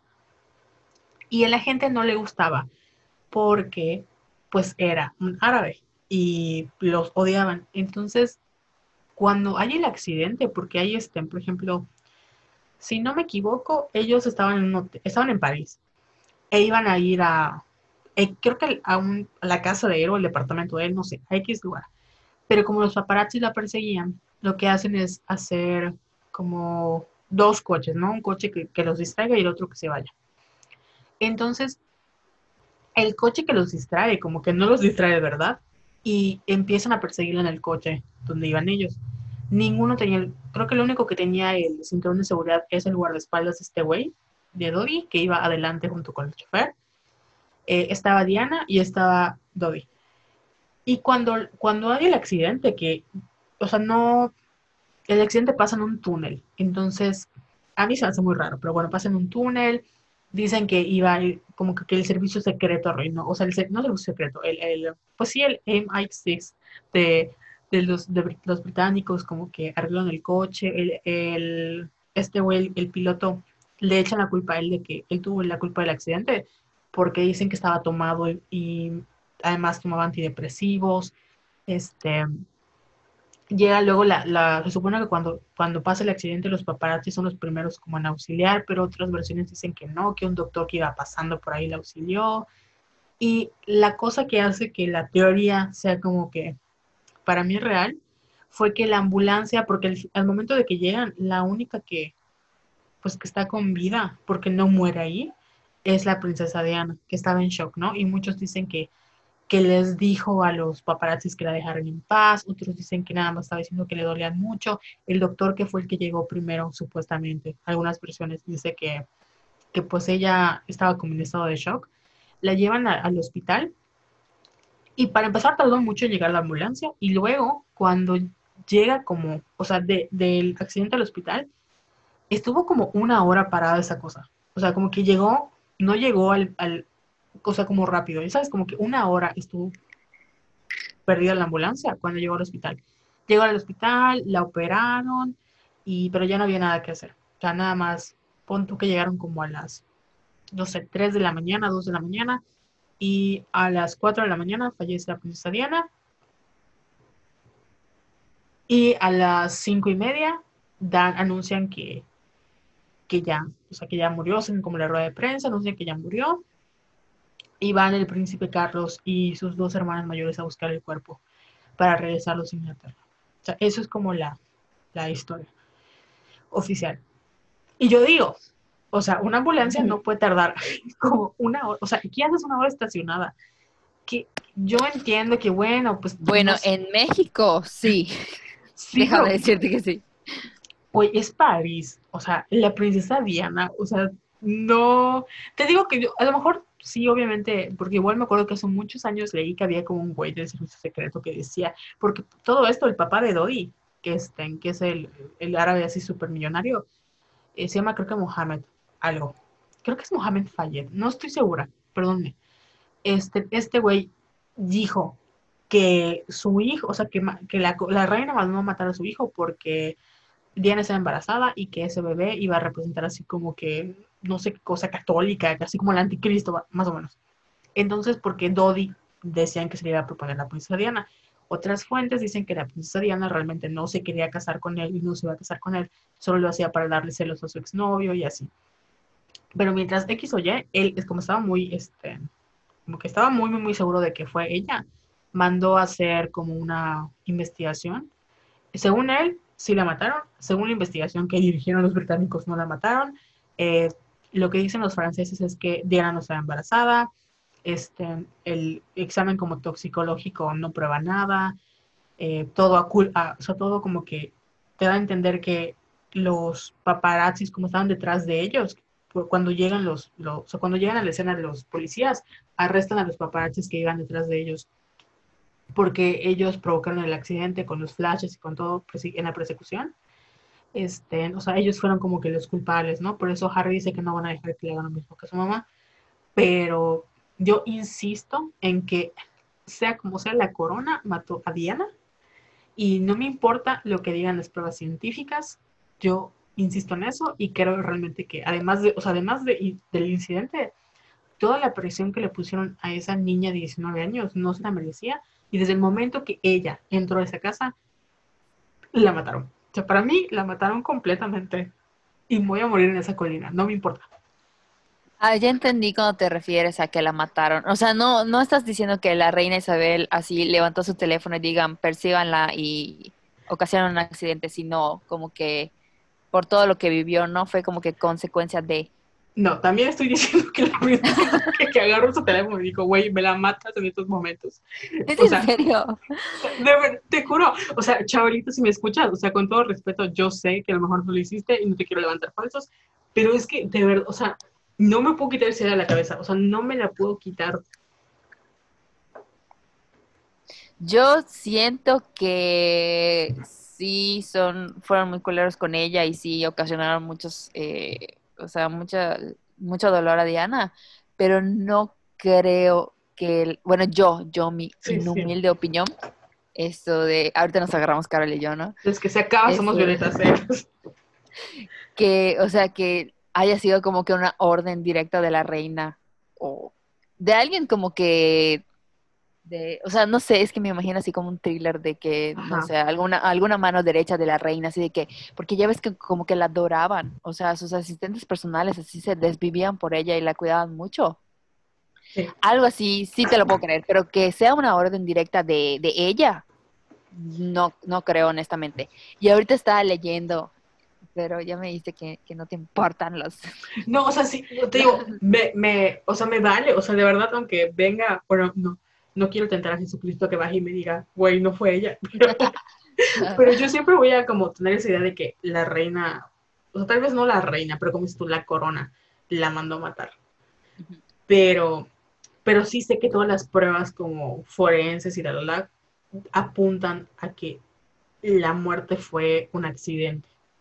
Lo sospechoso fue que la ambulancia no llegó, o sea, tardó llegar al hospital por mucho tiempo, al accidente y al hospital. ¿Por qué? No sabemos.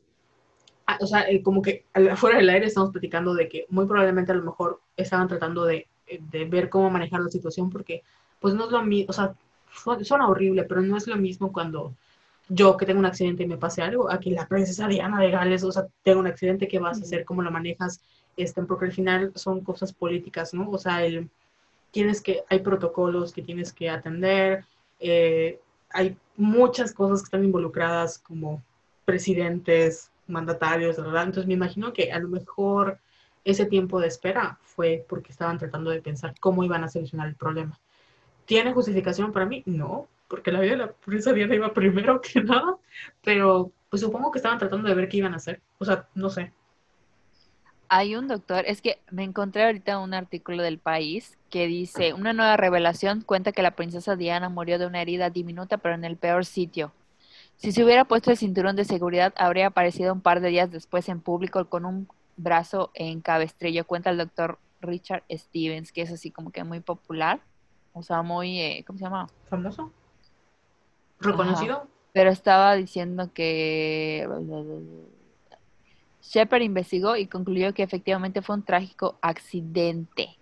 Y el análisis relata que las muertes de Paul y de Fayette fueron inmediatas, pero no la de Diana y que Diana se, también se precipitó hacia adelante, pero como pesaba menos que sus acompañantes y sufrió menos heridas, esto de como que su cuerpo se movió menos. Mm, Es que estoy leyendo. Es que como... Y se rompió unos pocos huesos y sufrió una herida pequeña en el pecho. Sin embargo, fue fatal. Esa herida suponía un pequeño rasguño en una vena de uno de sus pulmones. Cuando la ambulancia acudió a atenderla, Diana de Gares parecía herida pero estable, especialmente porque era capaz de mantener la comunicación, mientras que todo el mundo estaba centrado en Rhys Jones. La vena estaba sangrando poco a poco en su pecho. Tienes toda la razón, en el sentido de que si hubiera llegado al hospital, lo hubieran podido ver ese, o sea, lo hubieran podido entender, porque Sí. si estaba sangrando su venita, pues no, no había manera de que lo vean. Sí, porque, o sea, lo que entiendo que pasó, porque fue un choque, o sea, como que chocaron, va, con, en el, en el túnel. Entonces, por eso dicen que el cinturón, o sea, vayas adelante, atrás, donde sea tienes que tenerlo. Porque lo que hizo, como que se fueron para adelante y luego para atrás. Entonces, su, de hecho, creo que la espina de Dodi y la del chofer fue, por eso fue inmediato, porque aunque fueron en, dife- en diferentes este, lugares, lo, como que el latigazo que, que dieron, como se murió Gwen Stacy, este, como que eso los mató. O sea, fue como que ese, como que esa herida los mató. Y al otro, el güey que estaban hablando es el, el guardaespaldas de Dodi que iba del lado del pasajero, pero es el copiloto. Diana iba, creo que del lado del conductor, o sea, pero atrás. ¿Ya me entendiste? Sí. O sea, Sí. detrás de, de- de este güey que se llama Pau. Entonces, supongo que igual eso, como, porque creo que cuando la encontraron, si no me equivoco, ella estaba como que intentó irse para el suelo, o sea, como cuando, bueno, no sé si has visto tus, este, como pruebas de accidentes de coche que te dicen que tienes que ponerte como, como que ellos se ponen suavecitos para recibir el impacto, para que no ponga resis- resistencia a tu cuerpo. Entonces, creo que ella como que estaba acostada porque así la encontraron y que algunos, digo que son varias versiones, porque dicen que los paparazzi la encontraron, otros que dicen que los que lo- el un doctor que pasaba por allá, o sea, fue el que la, la encontró. E intentaron como sacar, pero estaba en shock, no se podía mover porque estaba, obviamente tenía heridas, y sí estaba consciente. Lo peor y lo horrible es que a pesar de todo lo que había pasado, la gente siguió tomando fotos. Entonces, cuando llegó la policía, por eso los arrestaron, porque dice, güey, no mames, o sea, era el morbo de los, como de los, pues no solo los noventas, porque si recuerdas esta película que hizo Jake Gyllenhaal, que se llama Nightcrawler, no sé si la Ah, viste, sí. que, Buenísima. ajá, que era eso como el morbo de los, de, tomar la escena, de la nota roja, de no sé qué. Entonces, como que ese morbo que persistió durante mucho tiempo y todavía sigue ahorita en de peso, eh, al final fue lo que también sufrió como una revictimización de Diana. Porque todo esto que pasó y estamos hablando, al final es una revictimización de la muerte de Diana, ¿no? Porque seguimos hablando de ella, seguimos hablando de los detalles como mórbidos, seguimos, este, ya ellos siguieron como, digo, no llegó la ambulancia a tiempo, la pudieron haber salvado, o sea, la historia pudo haber sido muy diferente, pero no pasó. Entonces muchos dicen que hubo así como una llamada y dijo la reina, no me la lleven al hospital. O sea, eso sí creo que haya pasado. como que sigo pensando que, que fue un movimiento más bien político, sin querer, eh, y esa tardanza fue lo que ocasionó la muerte. No sé, a lo mejor nunca lo vamos a ver, a lo mejor hay un documental que ya prueba que todo esto es falso, a lo mejor este, hay gente que ya tiene una teoría totalmente diferente, porque la verdad este, estos son como teorías que construí en mi cabeza y que me ha hecho mi mamá que son reales, entonces no sabemos. A mí lo que me impacta es que haya sobrevivido, porque estoy viendo las fotos del coche y está totalmente destrozado. O sea, toda la, o sea, no tiene delantera. Sí. ¿Te acuerdas de ese choque que hubo hace mucho, bueno, no sé si fue hace como dos o tres años, que fue muy famoso porque eh, era un güey que venía manejando súper borracho y así, como que a la velocidad de la luz, y se estrelló contra un poste y todos quedaron, o sea, creo que iban a como 12 acompañantes atrás, que eran chicas, y quedaron como destrozados sus cuerpos, literalmente porque salieron, como que se aplastaron, ¿te acuerdas? Sí. Pues lo mismo le pasó a ella. O sea, solo que eh, por la velocidad en la que, en la que iban. Porque creo que iban como a 190 kilómetros. Mm, O sea, por eso fue así como, como el, el golpe fue horrible. sí. Y mira, dice, ya en la ambulancia hacia el hospital, Diana empezó a perder gradualmente la conciencia. Cuando sufrió una parada cardíaca, se hicieron todos los esfuerzos posibles para reanimarla y en el hospital pasó a cirugía, donde identificaron el problema y trataron de reparar la vena, pero desgraciadamente era demasiado tarde. Sí, porque ya había perdido mucha sangre. Sí. Diana. Entonces, resumen, chinga tu pito, Corona, eh. Siento que Isabel, hablamos Felipe, Carlos. todos, güey, todos. La única que, que se salvaba más o menos era la princesa Margarita y casi no hablamos de ella. Sí. ¿Qué? De igual fue medio, al final fue, se convirtió en medio nefastita también. Sí, pero era porque tenía problemas de su salud mental también. Sí. No sé si quieres hacer otro comentario. No, pues yo Isabel, eh. Isabel, tú mataste a Diana y mira, cuando yo me muera y esté en el infierno, voy a ir a buscar a Carlos, le voy a dar una madre, eh, no sé. No, no, yo voy a ir al cielo. Diosito, por favor, no me lleves antes de tiempo. Pero, Nos va a demandar la corona por tus declaraciones. claro, o sea, todo esto, o sea, de nuevo, yo son teorías de conspiración, Reina Isabel, o sea, no, no, por favor, no te enfrentes a mí porque soy una pobre niña que vive en el Yucatán, que no tiene ni un peso, o sea, por favor, me- no me hagas mucho caso. Pero. No, y eso que hay otras teorías de que, me acuerdo que cuando salió todo lo de Epstein, decían que mataron a la princesa Diana porque ella sabía sobre el red, la red de tráfico de menores que él tenía, algo así. Ah, sí, que lo iba O sea, a- hay más, hay teorías más fuertes que la tuya. así. Entonces, que se ocupen de los que, o sea, que se ocupen de los problemas del mundo, que me dejen en paz a mí grabando mi podcast.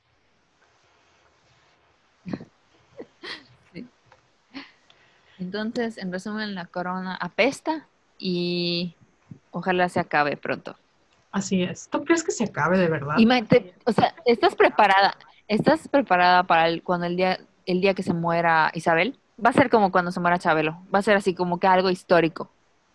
¿Sabes qué es lo peor? Que hay un protocolo, o sea, cuando se muere la reina, tiene que cambiar, o sea, dinero, o sea, es un, es un pedo. O sea, neta que se muere la reina es un súper problema. Este, entonces, quién sabe qué va a pasar. Yo siento que sí, o sea, va a ser como cuando se muere Chabelo. Y, ay, pues sabes que ya no estoy lista para vivir otro momento histórico. O sea, ya viví una pandemia, güey, ya no sé qué más. Ya no, y güey, Felipe que no se muere, o sea, parece un zombie andando ese güey. No, es... Y ahorita estaba leyendo como que el protocolo de, de, de cómo cuidan a la reina y es así de que las personas que la cuidan se tienen que aislar 15 días porque van, se van rotando. Entonces, haz cuenta, el equipo A hace su, su, se aíslan 15 días, mientras el equipo B, pues, atiende 15 días a la reina. Y así es, así se van intercambiando. Güey. ¿Y sabes qué se me estaba acordando? Por ejemplo, yo no entendía eso de que tenían que dormir en camas separadas o en cuartos separados, pero me acuerdo que hace mucho leí que, por ejemplo, cuando William viaja con sus hijos, o sea, él no puede viajar en el mismo avión que, que sus hijos, porque en caso de que haya un accidente, se acaba como toda la, o sea, la- la- el linaje, ¿no? Entonces supongo que lo mismo no pueden este, dormir, en, la verdad es que no sé cuál es el protocolo, pero no pueden dormir la reina ni el príncipe en la misma cama, porque si le llega a pasar algo a la reina o al rey, que hay un ataque contra ellos, pues uno de ellos los tiene que estar vivo o algo así. Ay, no, qué feo. Oye, y no hablamos tampoco de Margaret Thatcher, que ese es otro asunto, pero, ajá, fuck that bitch. Fuck that bitch. Pero pues Gillian Anderson, muy bien ese papel. Güey, sí, está impactante. O sea, las escenas de ellas dos son así, ah, se me erizaba todo. Sí, güey, que... Y sabes que esta, esta Olivia Colman, o sea, yo la recuerdo como una persona muy alegre. Y verla como la reina es muy impactante porque tiene esa cara como de molesta por, o como de triste por siempre. Ya sabes, como que es un mueca, no sé, muy buena actriz. Sí, Increíble. yo la recuerdo como la madrastra de Fleabag. Ay, sí, güey. ¿Y sabías que hay gente que se enojó mucho porque, no sé si te enteraste, que le pusieron los, los, ay, ¿cómo se llaman? Ah, los pupilentes azules, pero que ella no podía actuar porque le molestaban mucho. y ponerlos digitalmente y les iba a costar mucho más y era una mamada. Entonces le dejaron sus ojos, que son cafés, y la gente se molestó. Mamadas, que se molesten cuando Diana... que se molesten porque Diana está muerta. Y mucha gente criticó eso y así de que, güey, hace una actuación así increíble, espectacular, extraordinaria y ustedes están quejando por los pinches ojos. Claro que sí se nota porque Claire Foy tiene unos ojazos azules, pero eso no le impidió a Olivia hacer un papel así chingoncísimo. Sí, sí porque obviamente para, o sea, la primera temporada creo que Claire, sus ojos son muy, como que son muy expresivos, ¿no? Este, y sí, pues además también como que denota la inocencia que ella tenía ¿no? en esa época. Pero ahorita que ya la reina es más madura, como que lo que más, este, no sé, lo que a mí más se me pegó es como su cara, este, como así como media molesta, como que inexpresiva, como que su lenguaje corporal. La verdad, o sea, no sé, si me dices que ella es la reina Isabel y eso es un documental, yo diría, ah, es cierto. Lo puedo creer totalmente. Totalmente. Pues muy bien, cerramos el tema de la corona con las teorías de Carol. Así es, fuck that bitches. ¿Y qué quieres hablar? ¿Quieres? Así quieres explayarte con Taylor Swift, adelante. Fíjate que, ¿te acuerdas cuando salió Folklore? Que grabamos un mini episodio antes de que saliera Folklore. Sí. Que de hecho es un box violetas. Pero no sé dónde quedó ese episodio. O sea, sé que lo edité y no sé dónde quedó, lo estoy buscando. Eh, pero nunca hablamos de Folklore. Y Taylor Swift sacó su nuevo disco, Evermore, que se supone que cuando ella se fue al folklore, básicamente estaba como en cuarentena y como que, pues ella es una persona muy creativa y vive de ser, o sea, como que para ella ser esta, una estrella eh, pues es como un trabajo, ¿no? Entonces como que sí le pegó la cuarentena porque dijo, no, ahora cómo va a ser, pero al mismo tiempo fue una oportunidad para ella de volverse a conectar con su creatividad y de hacer algo que nunca había hecho, que es no es escribir desde su vida pública, o sea, sus canciones sí tienen como ciertos elementos personales, pero al menos folclore, como que son historias de otras personas, ¿no? No dudo que hayan ciertas canciones como The One, que para mí sigue siendo para Jake Gyllenhaal, pero habla de otras personas, hace como de fantasías, de su abuelo, etc. Entonces le fue muy bien con ese disco, este, ahora me cuentas que te parece folklore, y como le fue muy bien, y es creo que su disco más aclamado bueno, más maduro y como que le dieron el reconocimiento por gente que nunca la había considerado como una buena compositora, como una buena artista. Ella trabajó, al momento de estar haciendo el disco, trabajó con un güey que se llama Aaron Dresser, que es de una banda llamada The National, que yo la verdad nunca había escuchado, y, trabajó con, con otro güey que es Justin Vermont, que es de Bon Iver, y como siempre con este güey que es este, que me quede re mal, Jack Antonoff. Me quede re mal, pero bueno, es muy bueno lo que hace. Y como que las, o sea, ahí sacó un como documental llamado eh, como las Long Pond Sessions, que básicamente como todo el álbum lo grabaron como Pontu Taylor desde su cuarto en su mansión de, Nueva York y lo editaron así poco a poco cuando fueron a Long, Long Pond, si no me equivoco, es como un estudio que hay en Nueva York están así como que al lado del río, muy bonito, ¿no? Entonces, este, grabar, fue la primera vez que se vieron como ellos tres, hicieron su cuarentena, todo muy bien, y ya se vieron y tocaron el álbum en vivo. No sé si ahí, o sea, no, no sé, a lo mejor sí, como que toda esa experiencia de por fin trabajar con músicos como reales, porque pues es muy diferente la música que hace Jack Antonoff que la que hace Aaron Dresser y de hecho, en la, si no han escuchado Folklore, la verdad les recomiendo que vean el documental que está en Disney Plus, pero también lo pueden ver pirata, este, en donde ella explica como el proceso de hacer las canciones y habla con Aaron Dresser. Te digo, ya Antonoff lo que es súper mal porque no aportó nada. Este, y siento que hubiera sido muy rico que él hablara así como de, del proceso de, no sé, de componer. O, o sea, en el documental dices que no, que no habló. No, sí habló, pero no, es un pendejo, güey. O sea, ese güey es un pendejo, sí.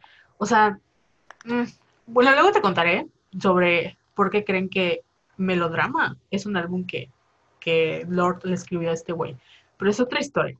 El caso es que, o sea, en el documental sí veías como que Taylor explicaba su proceso creativo. Y por ejemplo, hay una canción que me gusta mucho que se llama Mirror Ball o Mirror Ball, no sé cómo quieren decir, donde ella habla de lo que es ser, o sea, ser una estrella es ser una como mirror ball, ¿no? Que es una bola de discos, porque tienes que estar, como que eres un espectáculo constante y tienes que hacer que las personas eh, vean la mejor versión de sí mismas, como que todo esto lo que implica ser un, ídolo. Y ella sí explicando así como que toda su metáfora y el otro güey diciendo mamadas. Entonces cuando habla con Aaron Dresser, que es el güey de National, notas que por ejemplo Peace, que es una canción que a mí al principio no me gustó, que donde ella menciona que pues este, mm, ella dice que no, como, como es estrella o artista, ella no puede darle paz a sus seres queridos. O sea, como que la gente que siempre la rodea va a estar en el ojo público, siempre la van a acusar en las redes sociales, como sea. Entonces, aunque ella este, sea como la mejor persona del mundo, nunca les va a poder dar esa paz. Y Aaron menciona que para él, cuando escuchó la canción, fue como no solo el ser estrella, sino que la salud mental. Por ejemplo, creo que él tiene depresión. Entonces, que él puede amar mucho a alguien, pero nunca le va a dar como esa paz de que va a estar bien. O sea, como que siempre va a estar eso de que yo tengo depresión y yo nunca voy a poder darte como esa vida entre paréntesis normal, porque siempre voy a tener como entre paréntesis ese problema, ¿no? Entonces nunca vas a hacer paz. Nunca vas a tener paz, pero vas a tener todo lo mejor de mí, pero nunca vas a tener esa paz, ¿no?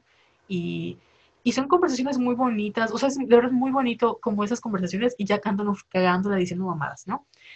Supongo que ahí como que surgió el, bueno, vamos a seguir escribiendo canciones, porque la verdad es un álbum muy creativo. Y empezaron a sacar como, o sea, grabaron Evermore. Que a diferencia de Folklore, a mí se me hace un álbum más como, em, no, como que es más variado y ella te da a entender que es como que, como que estás en medio del bosque y como que se volvió media bruja, media pagana y no sé qué, pero al mismo tiempo siento que es igual un álbum que tiene que ver mucho con historias de como que un pueblito que llega a alguien, ¿no? Porque hay muchos de que una güey regresa y con su, con su novio de la prepa y otro güey que extraña a su novia, sobre unos eh, como estafadores que se enamoran, sobre como, como que hay mucha infidelidad. Entonces, y hay canciones que sí son como más experimentales, que es esta, por ejemplo, Tolerated y Happiness, que eso es igual, como que las letras son muy intensas, más intensas que folklore, pero el sonido es más como experimental a mi gusto. Y aunque este álbum lo hizo casi casi Taylor con Aaron Dresser, sí siento que tiene como cositas más pop que tal vez folklore, pero bueno, no sé, no sé qué a ti te pareció. A mí folklore me gustó mucho. Me acuerdo que el día que lo estaba yo escuchando, como que ni siquiera estaba triste, pero me puse triste. O sea, ya sabes, y eso solo me pasa, por ejemplo, tú sabes que a mí me, yo era súper fan de Morrissey. Y con la música de Morrissey me pasa eso. O sea, no, lo, no es como King, por ejemplo, que los pongo y no pasa nada, ¿no? Pero a Morrissey yo lo ponía y era así, me, me, deprimía. Y con folklore me pasó eso. Entonces, como que casi no lo eh, disfruté, a diferencia de Lover, por ejemplo, que era así, lo repetía y lo repetía y así, infinito. Y con Evermore sí lo escuché mucho más y sí me gusta más en cuanto, o sea, como que musicalmente hablando. Y las, como que me sentí más identificada con, identificada con las canciones de, de Evermore. Porque, por ejemplo, Champagne Problems es, mi canción. Happiness sí, es mi canción. O sea, como que Mm, me sigue impactando el talento que tiene Taylor como para poner en palabras situaciones que, que, con las que te sientes muy identificada, que has vivido, que te han dolido, que no sabes cómo expresarlo. O sea, ella tiene una canción para cada momento de mi vida. O sea, no lo puedo creer. Sí. Entonces, eso me gusta mucho. Y me gusta mucho, que creo que igual lo dije en el episodio en el que hablamos de ella, que sigue callando bocas. O sea, porque me gusta, me gusta que la reconozcan, ya sabes. O sea, porque siento que como que es como Harry Styles, de que, ay, no, Harry Styles de One Direction y ajá, qué hueva. Y güey, o sea, su segundo disco es un discazo. Entonces, me gusta que ya la estén reconociendo mucho más como la compositora que es y la calidad que puede tener. Digo, al final X, ¿no? Porque nosotras sabemos lo, el trabajo que hace, pero me gusta que la estén reconociendo y que se le reconozca y que se la aplauda. Y la quiero mucho. Y después de esto no sé con qué nos va a sorprender. O sea, y siento que el 2009, el 2020, perdón, en cuanto a música de mujeres estuvo así. Muy bueno. O sea, tenemos a Dualipa, tenemos a Cromática que sigue haciendo corajes porque no reconocieron a Lady Gaga como yo esperaba. Y pues Taylor también. Entonces, y además, ¿qué pedo con que sacó dos discos en, en plena pandemia? O sea, no, no puedo con su nivel de productividad. Pero la quiero mucho y Taylor será Taylor forever. Sí, ¿qué es esto lo que, o sea, lo que decíamos de que, o sea, yo no puedo creer, pero para que veas la magnitud que tiene, ¿no? De que puede hacer un disco porque Evermore lo hizo, punto, creo que en septiembre, o sea, cuando te, te da a entender que en septiembre grabaron las Pond Sessions, ¿no? Y que no habían empezado a trabajar en Evermore. Entonces, porque Evermore lo grabaron en el estudio ese del, del, de los Long Pond, o como se llame. Entonces, punto que lo hicieron en dos meses, tres meses. Como el álbum de Folklore lo hicieron súper corto. Pero, o sea, el, creo que lo, lo, importante de Evermore son las letras que sí pesan. Por ejemplo, esa de Champagne Problems, creo que es una, se ha vuelto la favorita de todas. Y aunque nunca nadie me ha propuesto matrimonio, yo siento que es mi vida. Y, Sí. y no solo eso, o sea, hay canciones, por ejemplo, bueno, Marjorie, que es la dedica a su abuela, que a mí me hizo llorar mucho porque pues habla de una persona que ya falleció. También está, bueno, Evermore, que es la que hace con, con Bon Iver, que a mí me pegó muchísimo porque que siento que es una canción como para mucha gente en la pandemia, pero por mi situación personal dije, oh no, sí me pasó eso. Y, por ejemplo, Closure, que también habla como de Big Machine y todo lo que pasó. La canción que tiene con Haim, que se me hace increíble. Ah, sí. Lo que me molesta es que no dejó cantar a las Haim. O sea, hicieron nada más como que las, como los coros, ¿no? Pero esa canción es buenísima. Y tiene dos tracks, este, como de bonus tracks en la edición física, que no he escuchado, pero ya leí las letras. Y la, las letras están, güey, te mueres. O sea, neta, está así. Increíble. Yo siento que esas dos van a ser igual icónicas en, en la discografía de Taylor Swift. Y ya está regrabando sus discos, ¿no? Uh -huh, ya está. De hecho, bueno, no sabemos si, porque, por ejemplo, cuando trabajó con quién, ¿Con, ¿en qué álbum? Bueno, hay una, hay una canción de Evermore, no sé cuál es, donde hay un güey que le hace coros, o sea, como un hombre. No sé quién, no sé en qué canción, alguien le hace coros y es un hombre y es este güey de los Mumford Songs. Ah, sí. Y muchos decían que o sea, como que los vieron colaborando hace poquito y creían que era porque estaban regrabando sus álbumes. No sé si a lo mejor sí estaban regrabando sus álbumes y le dijo, güey, tú eres mi cuate, o sea, grábame las voces como de coros. Este, porque también no sabemos. Y esta morra, o sea, ya se colocó porque Folklore, como los Grammys, ya entró este año, ¿no? que, como dices tú, hay un año de muy buena música, va a estar muy peleado porque a mí me gustaría mucho que ganara Dualipa. O sea, Dualipa creo que creo que el álbum de Dualipa lo aprecias más con las presentaciones en vivo. Eso es un muy buen álbum, pero aprende, o sea, siento que cuando escuchas las versiones acústicas y las versiones en vivo y las presentaciones de Dualipa, te das cuenta de lo mucho que ha crecido como artista. Y siento que no se lo van a dar porque todavía está muy chavita. Y, por ejemplo, Folklore, eh, aunque son cosas totalmente diferentes, siento que o sea, Folklore sí tiene como muchas probabilidades de ganar porque fue el álbum del año. Y más porque fue un álbum que hizo en la pandemia, a diferencia de Cromática o Future Nostalgia, que son álbumes que iban a salir en 2020 y salieron durante la pandemia, pero no fueron creados en la pandemia. Este, Harry Styles también tuvo un muy buen álbum. ¿Qué otra? Bueno, este, esta que tampoco le reconocieron, no recuerdo el nombre de esta chica, que igual hizo un álbum como muy experimental, la dejaron de un lado que a diferencia de The Weeknd, no hizo un show. O sea, no sé quién es. Es como, tiene un nombre extraño, como Rawa, Rawa. No sé. Bueno, no sé. Y hasta el de Selena Gómez, que pues no está, está así como pasable, ¿no? Como para poner, estaba decente. Y, ajá, tengo, la verdad, me, me, creo que lo mejor del 2020 fue que estuvo acompañado de buena música y Taylor creo que supo aprovechar este momento. Es la primera vez que hace como creo que Evermore ya entra un poquito más como a lo pop, pero Folklore fue totalmente indie. Y no sé, no sé con qué nos va a sorprender Taylor la próxima vez. Porque... Sí, eso es lo que te decía, o sea, ¿con qué más nos va a salir? Porque es capaz de mucho más, o sea. Sí. Y, y la quiero mucho. No sé, pero la verdad. Perdón, este, me fui. O sea, me, me, me quedé pensando en Taylor Swift. La verdad es que sí. O sea, ¿cómo, cómo, cómo le describo? etérea, inalcanzable, perfecta. Es que me da risa porque ese día me puse a escucharlo y estaba yo llorando así mis lágrimas mientras, porque obviamente yo estaba en Genius así leyendo la letra y cantando. Y decía, es que no puede ser. O sea, yo estaba así impactada porque dije, ¿cómo escribes estas cosas? O sea, yo con trabajo puedo escribir un tweet. Así, ya sabes, así con trabajo puedo, estoy aprendiendo así como que a verbalizar mis emociones y, y todo esto. Y Taylor así sacando un disco de tres canciones así súper chingonas. Y te digo como que cada una puede, así aplica a algún momento de tu vida. O sea, seas fan o no, si te echas de la discografía de Taylor Swift, puedes como que eh, hacer un, musical de, tu vida con, con su música. Y es que, o sea, ahorita la están reconociendo por la gente que regularmente no la reconoce porque siempre es como la niña que que canta de amor.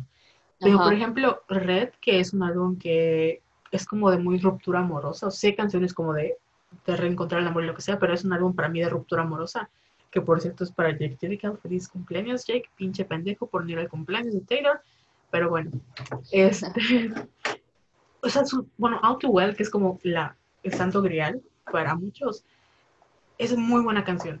Es muy, muy buena. Y creo que esa siempre va a ser como su número uno. Pero si escuchas, por ejemplo, ahorita Champagne Problems, que también su, como que su bridge es muy bueno, Queda Way Car, que también es muy bueno, Cool Summer, que también murió muy poco, Exile, que está en, en, en Folklore, este, incluso Back to December, o sea, o Dear John, que son canciones muy icónicas para los fans. Siento que si las cantara otra persona que no fuera Taylor Swift, serían como más reconocidas. ¿Me entiendes? Sí.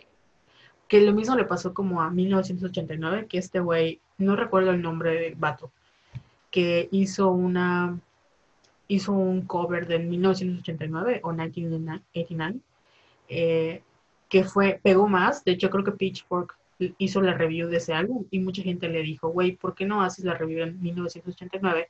Y esa es nada más la review de este güey, claro, porque como él es hombre, como él tiene más peso, o sea, creen que tiene más peso, como que es más reconocido, es más fácil para ti decir, ah, como lo hizo este güey, eh, quiere decir que el disco de Taylor no estaba tan mal.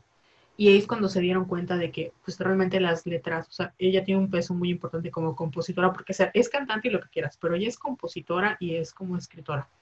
Entonces, siento que mucha gente ahorita le dio la oportunidad para, para que ella probara su talento y por fin, como dices tú, cayó bocas, pero es algo que llega, lleva haciendo hace mucho tiempo y desde mucha vida. O sea, Speak Now igual es una joya.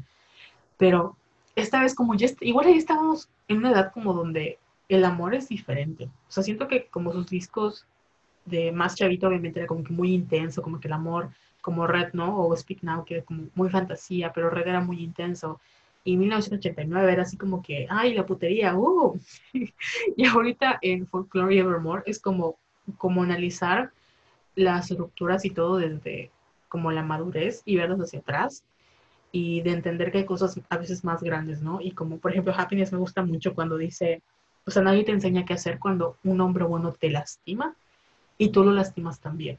Sí. Y el saber de que hay felicidad, o sea, había felicidad antes de ti y había felicidad por ti y que también va a haber felicidad después de ti. Pero en el, o sea, en el momento no lo estoy viendo. Y, y es, cuesta mucho digo, esa canción es bella, aunque no el sonido es como que para mí un skip, pero la canción, el de todo sería más fácil que yo te hiciera el villano, pero sé que no eres el villano, o sea, sé que esto no, o sea, no eres tú el malo ni yo soy la mala, como que los dos y esto se acabó, pero es muy difícil decir adiós cuando te di todo lo mejor de mí, o sea, te di todo lo mejor de mí y otra persona va a llegar a ocupar ese lugar que yo tenía, ya sabes, y para mí fue así como de, wow, Taylor, Amazing. Reina, sí, es lo que te digo, o sea, yo estaba así en lágrimas, así de... Están, no sé, no sé, no tengo palabras. Y bueno, ¿qué serías visto como para, antes de que empezamos a llorar? ¿O quieres agregar algo más de Taylor? La amo, es la mejor y ahora solo nos falta que regrese Lord y ya seremos mucho más felices. Lord se fue a la Antártica, ¿viste eso? No. O sea, en vez de hacer un disco, estaba en la Antártica esa mujer. Es que, es que después de, de melodrama, bueno, sí puede sacar otro perfectamente bien, o sea. Te voy a contar, o sea, luego de esto te voy a contar la teoría de que Jack Antonoff anduvo con Lord y le hizo melodrama. Sí, ya me habías dicho, y no supuestamente le engañó a Lena. Ajá, a Lena Dunham. Sí. Ay, malditos hombres. Bueno, eh, de series me puse a ver The Boy. Siento que no tuiteé tanto. No sé por qué. Pero después de cada capítulo me queda así de, ¿What the fuck? Porque es una serie de superhéroes que los humanizan. Entonces, mmm, tú sabes que a mí, yo no soy como que fan de los superhéroes, pero esta serie sí me gustó mucho. Pero porque, por este. Eh, porque los muestran como, no de que, ay, voy a salvar el mundo, sino como humanos, o sea, humanos que la cagan y la cagan muy feo y tienen errores y matan gente. Y está muy fuerte, o sea, está fuerte así de... Es muy gráfica, es muy gráfica. Y sí me queda así de, what the fuck. O sea, en el primer episodio, a los 10 minutos, yo ya estaba así de, así toda cagada de, y dije, no mames, ¿qué, ¿qué es esto? ¿Qué estoy viendo? No me lo esperaba, pero sí estuvo bastante bien. Está cortita, solo son dos temporadas, como de Mm, no sé, como 14, 15 episodios, algo así. Y me gustó mucho, está muy entretenida. Y luego empecé a ver Mr. Robot, porque estaba así como que, mm, ¿qué voy a ver? Ah, porque también estaba viendo The Office, pero fíjate que no me, como que no me atrapó. O sea, sí, en el primer capítulo estaba así llorando de risa, pero luego me desesperó mucho. Por, me gusta Steve Carell, sí me gusta su personaje, pero ¿sabes quién me desespera? El esposo de Emily Blunt, se me fue su nombre. Ah, el John Krasinski también. Sí, ese personaje, no sé, como que es, se me hizo como que muy odioso. Sí, yo lo juro. pendejo. Sí, o sea, no me gustó para nada y luego me desesperaba Michael también, entonces como que, ah, como que la dejé morir y empecé a ver Mr. Robot. Estaba entre This Is Us y Mr. Robot y dije, ay, voy a ver Mr. Robot y me está gustando, no siento que no es una serie que pueda maratonear, entonces así como que veo un capítulo, un capítulo por día. Y está bastante interesante. Y me gusta mucho Rami Malek. Sí. me acuerdo que estabas así súper traumada con él y yo, ay, caro, ¿qué le ves a Rami? O sea, pero ahorita es así como que, ay, te amo. Es que tiene una carita, aparte es Tauro, me gustan los hombres Tauro, pero este, es que con Rami Malek igual, como que lo cancelé de mi vida porque andaba con una, con una chavita más joven. Y no sé por qué igual lo cancelé, pero me gusta mucho como actor y su cara como que te atrapa. O como que está muy extraño, no sé. Es una ranita, un sapito. Ay, sí me acuerdo que decías eso. mi sapito favorito. ¿Y qué te iba a decir? Ah, sí, James es muy pendejo. De hecho, a mí me gusta más Parks and Recs que The Office. Ah, pero siento que mucha gente, mucha gente es como de que no, The Office es como el santo grial de la comedia y no sé qué. Guay, no, cero, nada que ver. Y porque es un humor como muy ácido, porque obviamente es un remake de una serie británica y tiene su propio... De hecho, Olivia Colman sale en The Office. Ella es Pam, creo que es Pam. No, no es Pam. Este... No, no sabes quién. Se me fue, pero sí sé que Olivia Colman sale en The Office. Este, y el güey que hace de Bilbo, o sea, el que hace de John en Sherlock. Él es el Jim de The Office. Este, Ay, me fue que te iba a decir. Pero no me gustó, o sea, yo dije, ay, así me la voy a terminar así en un mes, pero nada que ver. Porque en el primer capítulo no sé qué hace Michael, que me cagué de risa. Ah, ya me acordé, le hace la broma a Pam de que la va a despedir. Ajá. Y Pam se pone a llorar. Pero yo estaba así muerta de risa. Y ya para así el séptimo capítulo estaba así de, ay, no, ya, bye. Algún día la retomaré, pero no. es que es muy, o sea, sí llega como, eh, te digo que es como muy pesada, porque al principio igual, así hay episodios muy icónicos, como el de cuando Dwight canta Staying Alive, o sea que es, muy icónico. Igual, bueno, ahí sale Mindy Kaling, que también es muy icónica en mi vida, pero siento que sí es una serie que igual empieza muy bien y luego tiene como sus picos y luego como decae completamente. Hay muchos cambios de famosos y por eso es muy icónica, pero para mí eh, Parks and Rec se me hace mucho más inteligente que The Office. por el humor que presenta y porque al final igual es como que muy wholesome, es como que te deja con un buen sabor, como que muy bonita. En cambio, The Office de alguna u otra manera igual tiene momentos como muy tristes. Sí. Muy, muy tristes. Entonces, sí hay cosas que me dan más risa, pero disfruto más ver Parks and Recs. Y fíjate que lo que te pasa con The Office, a mí me pasó con The Good Place. Yo no, no he acabado de ver The Good Place porque no le encuentro. O sea, no le veo lo... O sea, sé que tiene cosas chistosas y me gustaba mucho Tahini, pero no sé, o sea, no la puedo ver, no me llama como Brooklyn Nine-Nine. O sea, The Good Place no la entiendo. Y sé que hay mucha gente que la ama y siento que tengo que estar como en el mood para ver The Good Place y decir, ah, no, sí está chida, que es del mismo creador de Parks and Recs. ¿Y tú qué has visto? Pues yo sigo viendo K-dramas. No sé si terminaste de ver It's Okay Not to Be Okay. No. No, ah, pues, sí, me acuerdo que me dijiste. Este, terminé de ver, es que ahorita estoy empezando, o sea, como que estoy revi- como que viendo otra vez K-dramas que me hicieron muy feliz, porque empecé a ver The Crown y he visto películas, porque gracias a Lorna me puso su cuenta de Disney Plus, estoy viendo El Día de la Princesa 1 y 2, obviamente. Y mi hermana ahorita consiguió, ya tenemos nuestra propia cuenta de Disney Plus. Lorna, muchas gracias, ya dejé de usar tu cuenta. Este, y no manches, o sea, hay muchas, como muchas películas que no tenía memoria que ya había visto y que son muy malas, pero me gustan como El Príncipe de Persia con Jake Gyllenhaal. Ay, no la he visto esa. Güey, o sea, yo sé que hay mucho whitewashing, pero está como entretenido. Y no manches, o sea, Jake Gyllenhaal con el pelo largo, o sea, yo no sé quién le dijo que era Príncipe de Persia, pero lo agradezco porque amazing. ¿No lo has visto? No. ¿Ya viste el llanero? to- Todas mis películas malas. ¿Ya viste el llanero solitario con Armie Hammer? No. También, o sea, son películas muy entretenidas como de aventuras que no tienen como, son horribles. Bueno, no son malas, pero son así como productos de su época, porque la verdad es que hoy en día no aplicarían. De hecho, en el de los sanitarios sale Johnny Depp y no me agrada, pero pues estoy viendo. Volví a ver Los Piratas del Caribe, que tampoco eran así como... A la una me acuerdo que sí me gustó. La A la una me gustó mucho y esa la volví a ver, no me acordaba.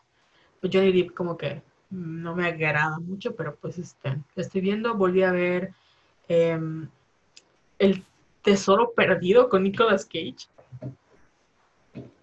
Creo que tampoco la he visto. Ah, Está muy buena. Está como de teorías de conspiración. Esa sí me gustó mucho. Y ¿cuál otra volví a ver? Este, se me cruzó ahorita.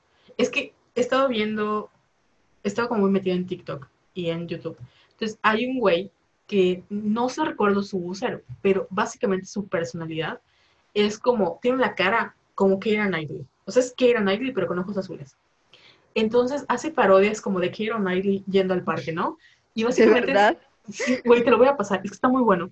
Porque es Keira, o sea, habla como Keira Knightley, o sea, la boca es Keira Knightley, pero nada más que es hombre y tiene sus ojos como azules. Entonces, hizo una parodia como de Keira Knightley, Hugh Grant y, y este güey, Jude Law, como que hace una rom-com. Y son, eso es ese güey, pero haciendo los diferentes personajes.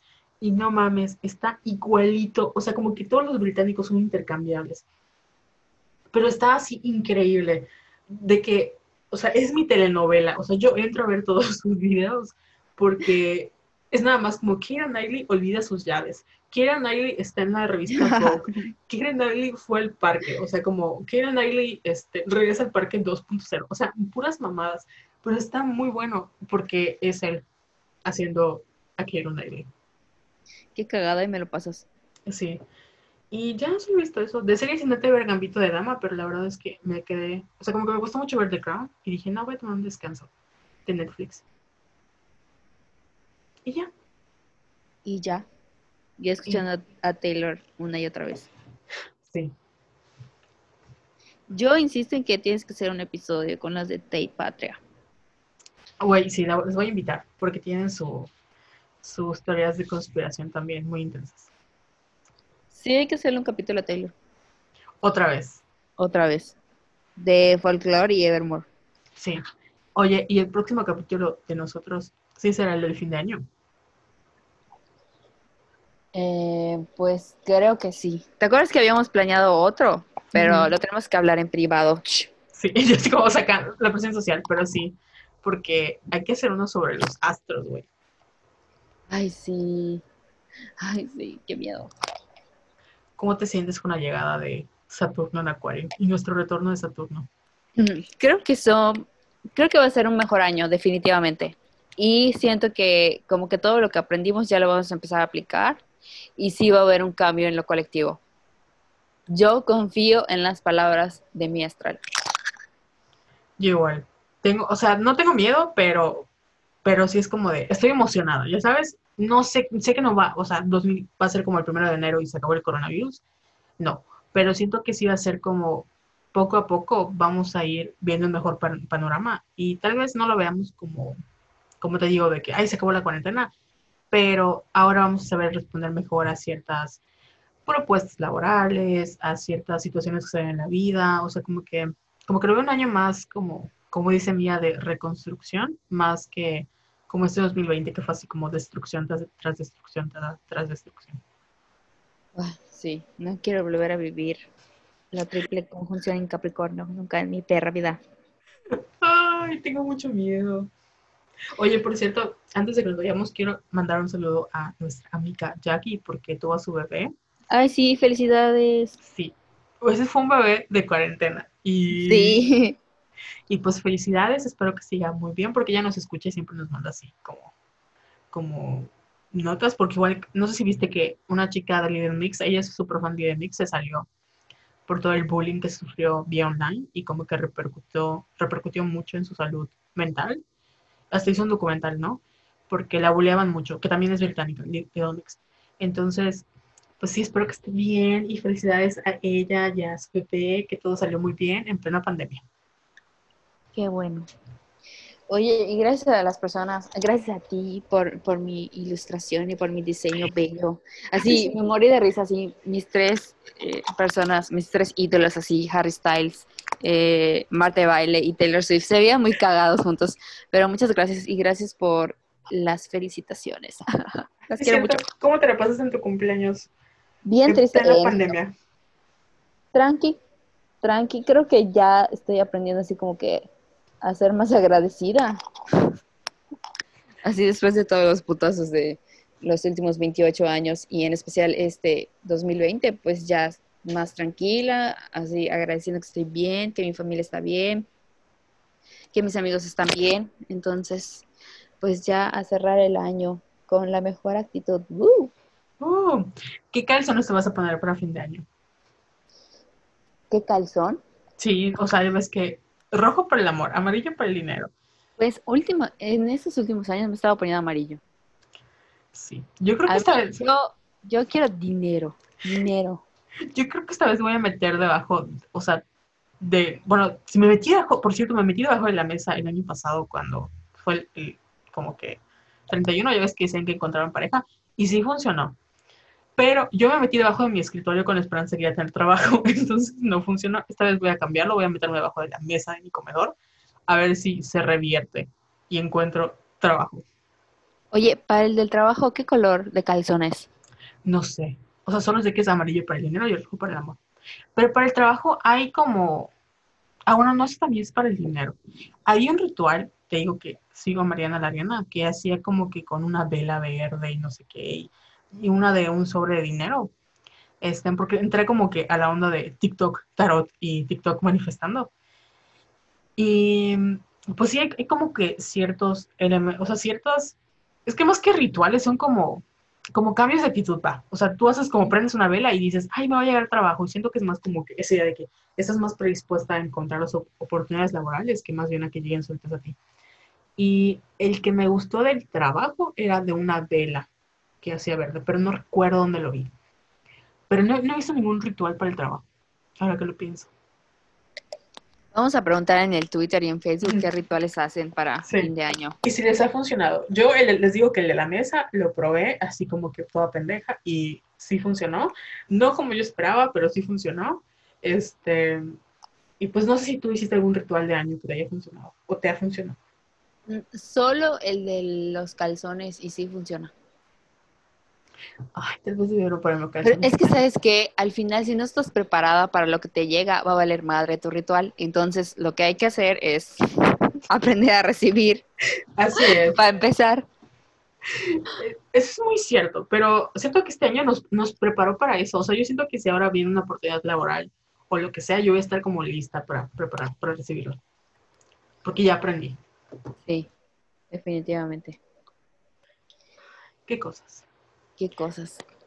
Bueno, pues hay que prepararnos para el episodio, el último episodio de, del año o los dos últimos episodios del año. Ya lo veremos Carol y yo. Así Y es. pues síganos en redes sociales, recomiéndanos a sus amigas, no se olviden de nosotras. por por favor, favor. gracias por, por sus, eh, elec- o sea, por escucharnos todo el año, por etiquetarnos en sus Spotify, bueno, en sus historias en Spotify Rappers. La verdad es que no hemos estado muy presentes como en redes sociales por todo lo que, como que estas últimas semanas sí hemos tenido trabajo por cierre de año y pues también porque mm, de alguna u otra forma, manera como estamos en finales, empezamos a reflexionar en todo lo que nos pasó y la verdad es que sí nos pegó. Ahora a mí sí me pegó. Pero ya, como que regresamos a nuestro hábitat natural, es hora de un nuevo, una nueva era, más emocionadas, preparando lo que viene en el 2021 y pues sí, síganos recomendando para que crezca más este espacio, que es su espacio. El espacio de todas. Así ¿Y es. tus redes, Carol? Yo soy arroba Venus in Pisces en Twitter y en Instagram. Tú, Jessica. Yo soy Yesayala17 en Twitter e Instagram. Y pues esto ha sido todo por hoy. Nos vemos la próxima vez. No sé si la no sé cuándo, pero próxima vez. Pero antes de que acabe el año nos volvemos a ver. Sí, definitivo. Así que bye. Bye. Y ya. Oye, va a tardar en exportarse, ¿verdad? Sí. Bueno, voy a detenerlo.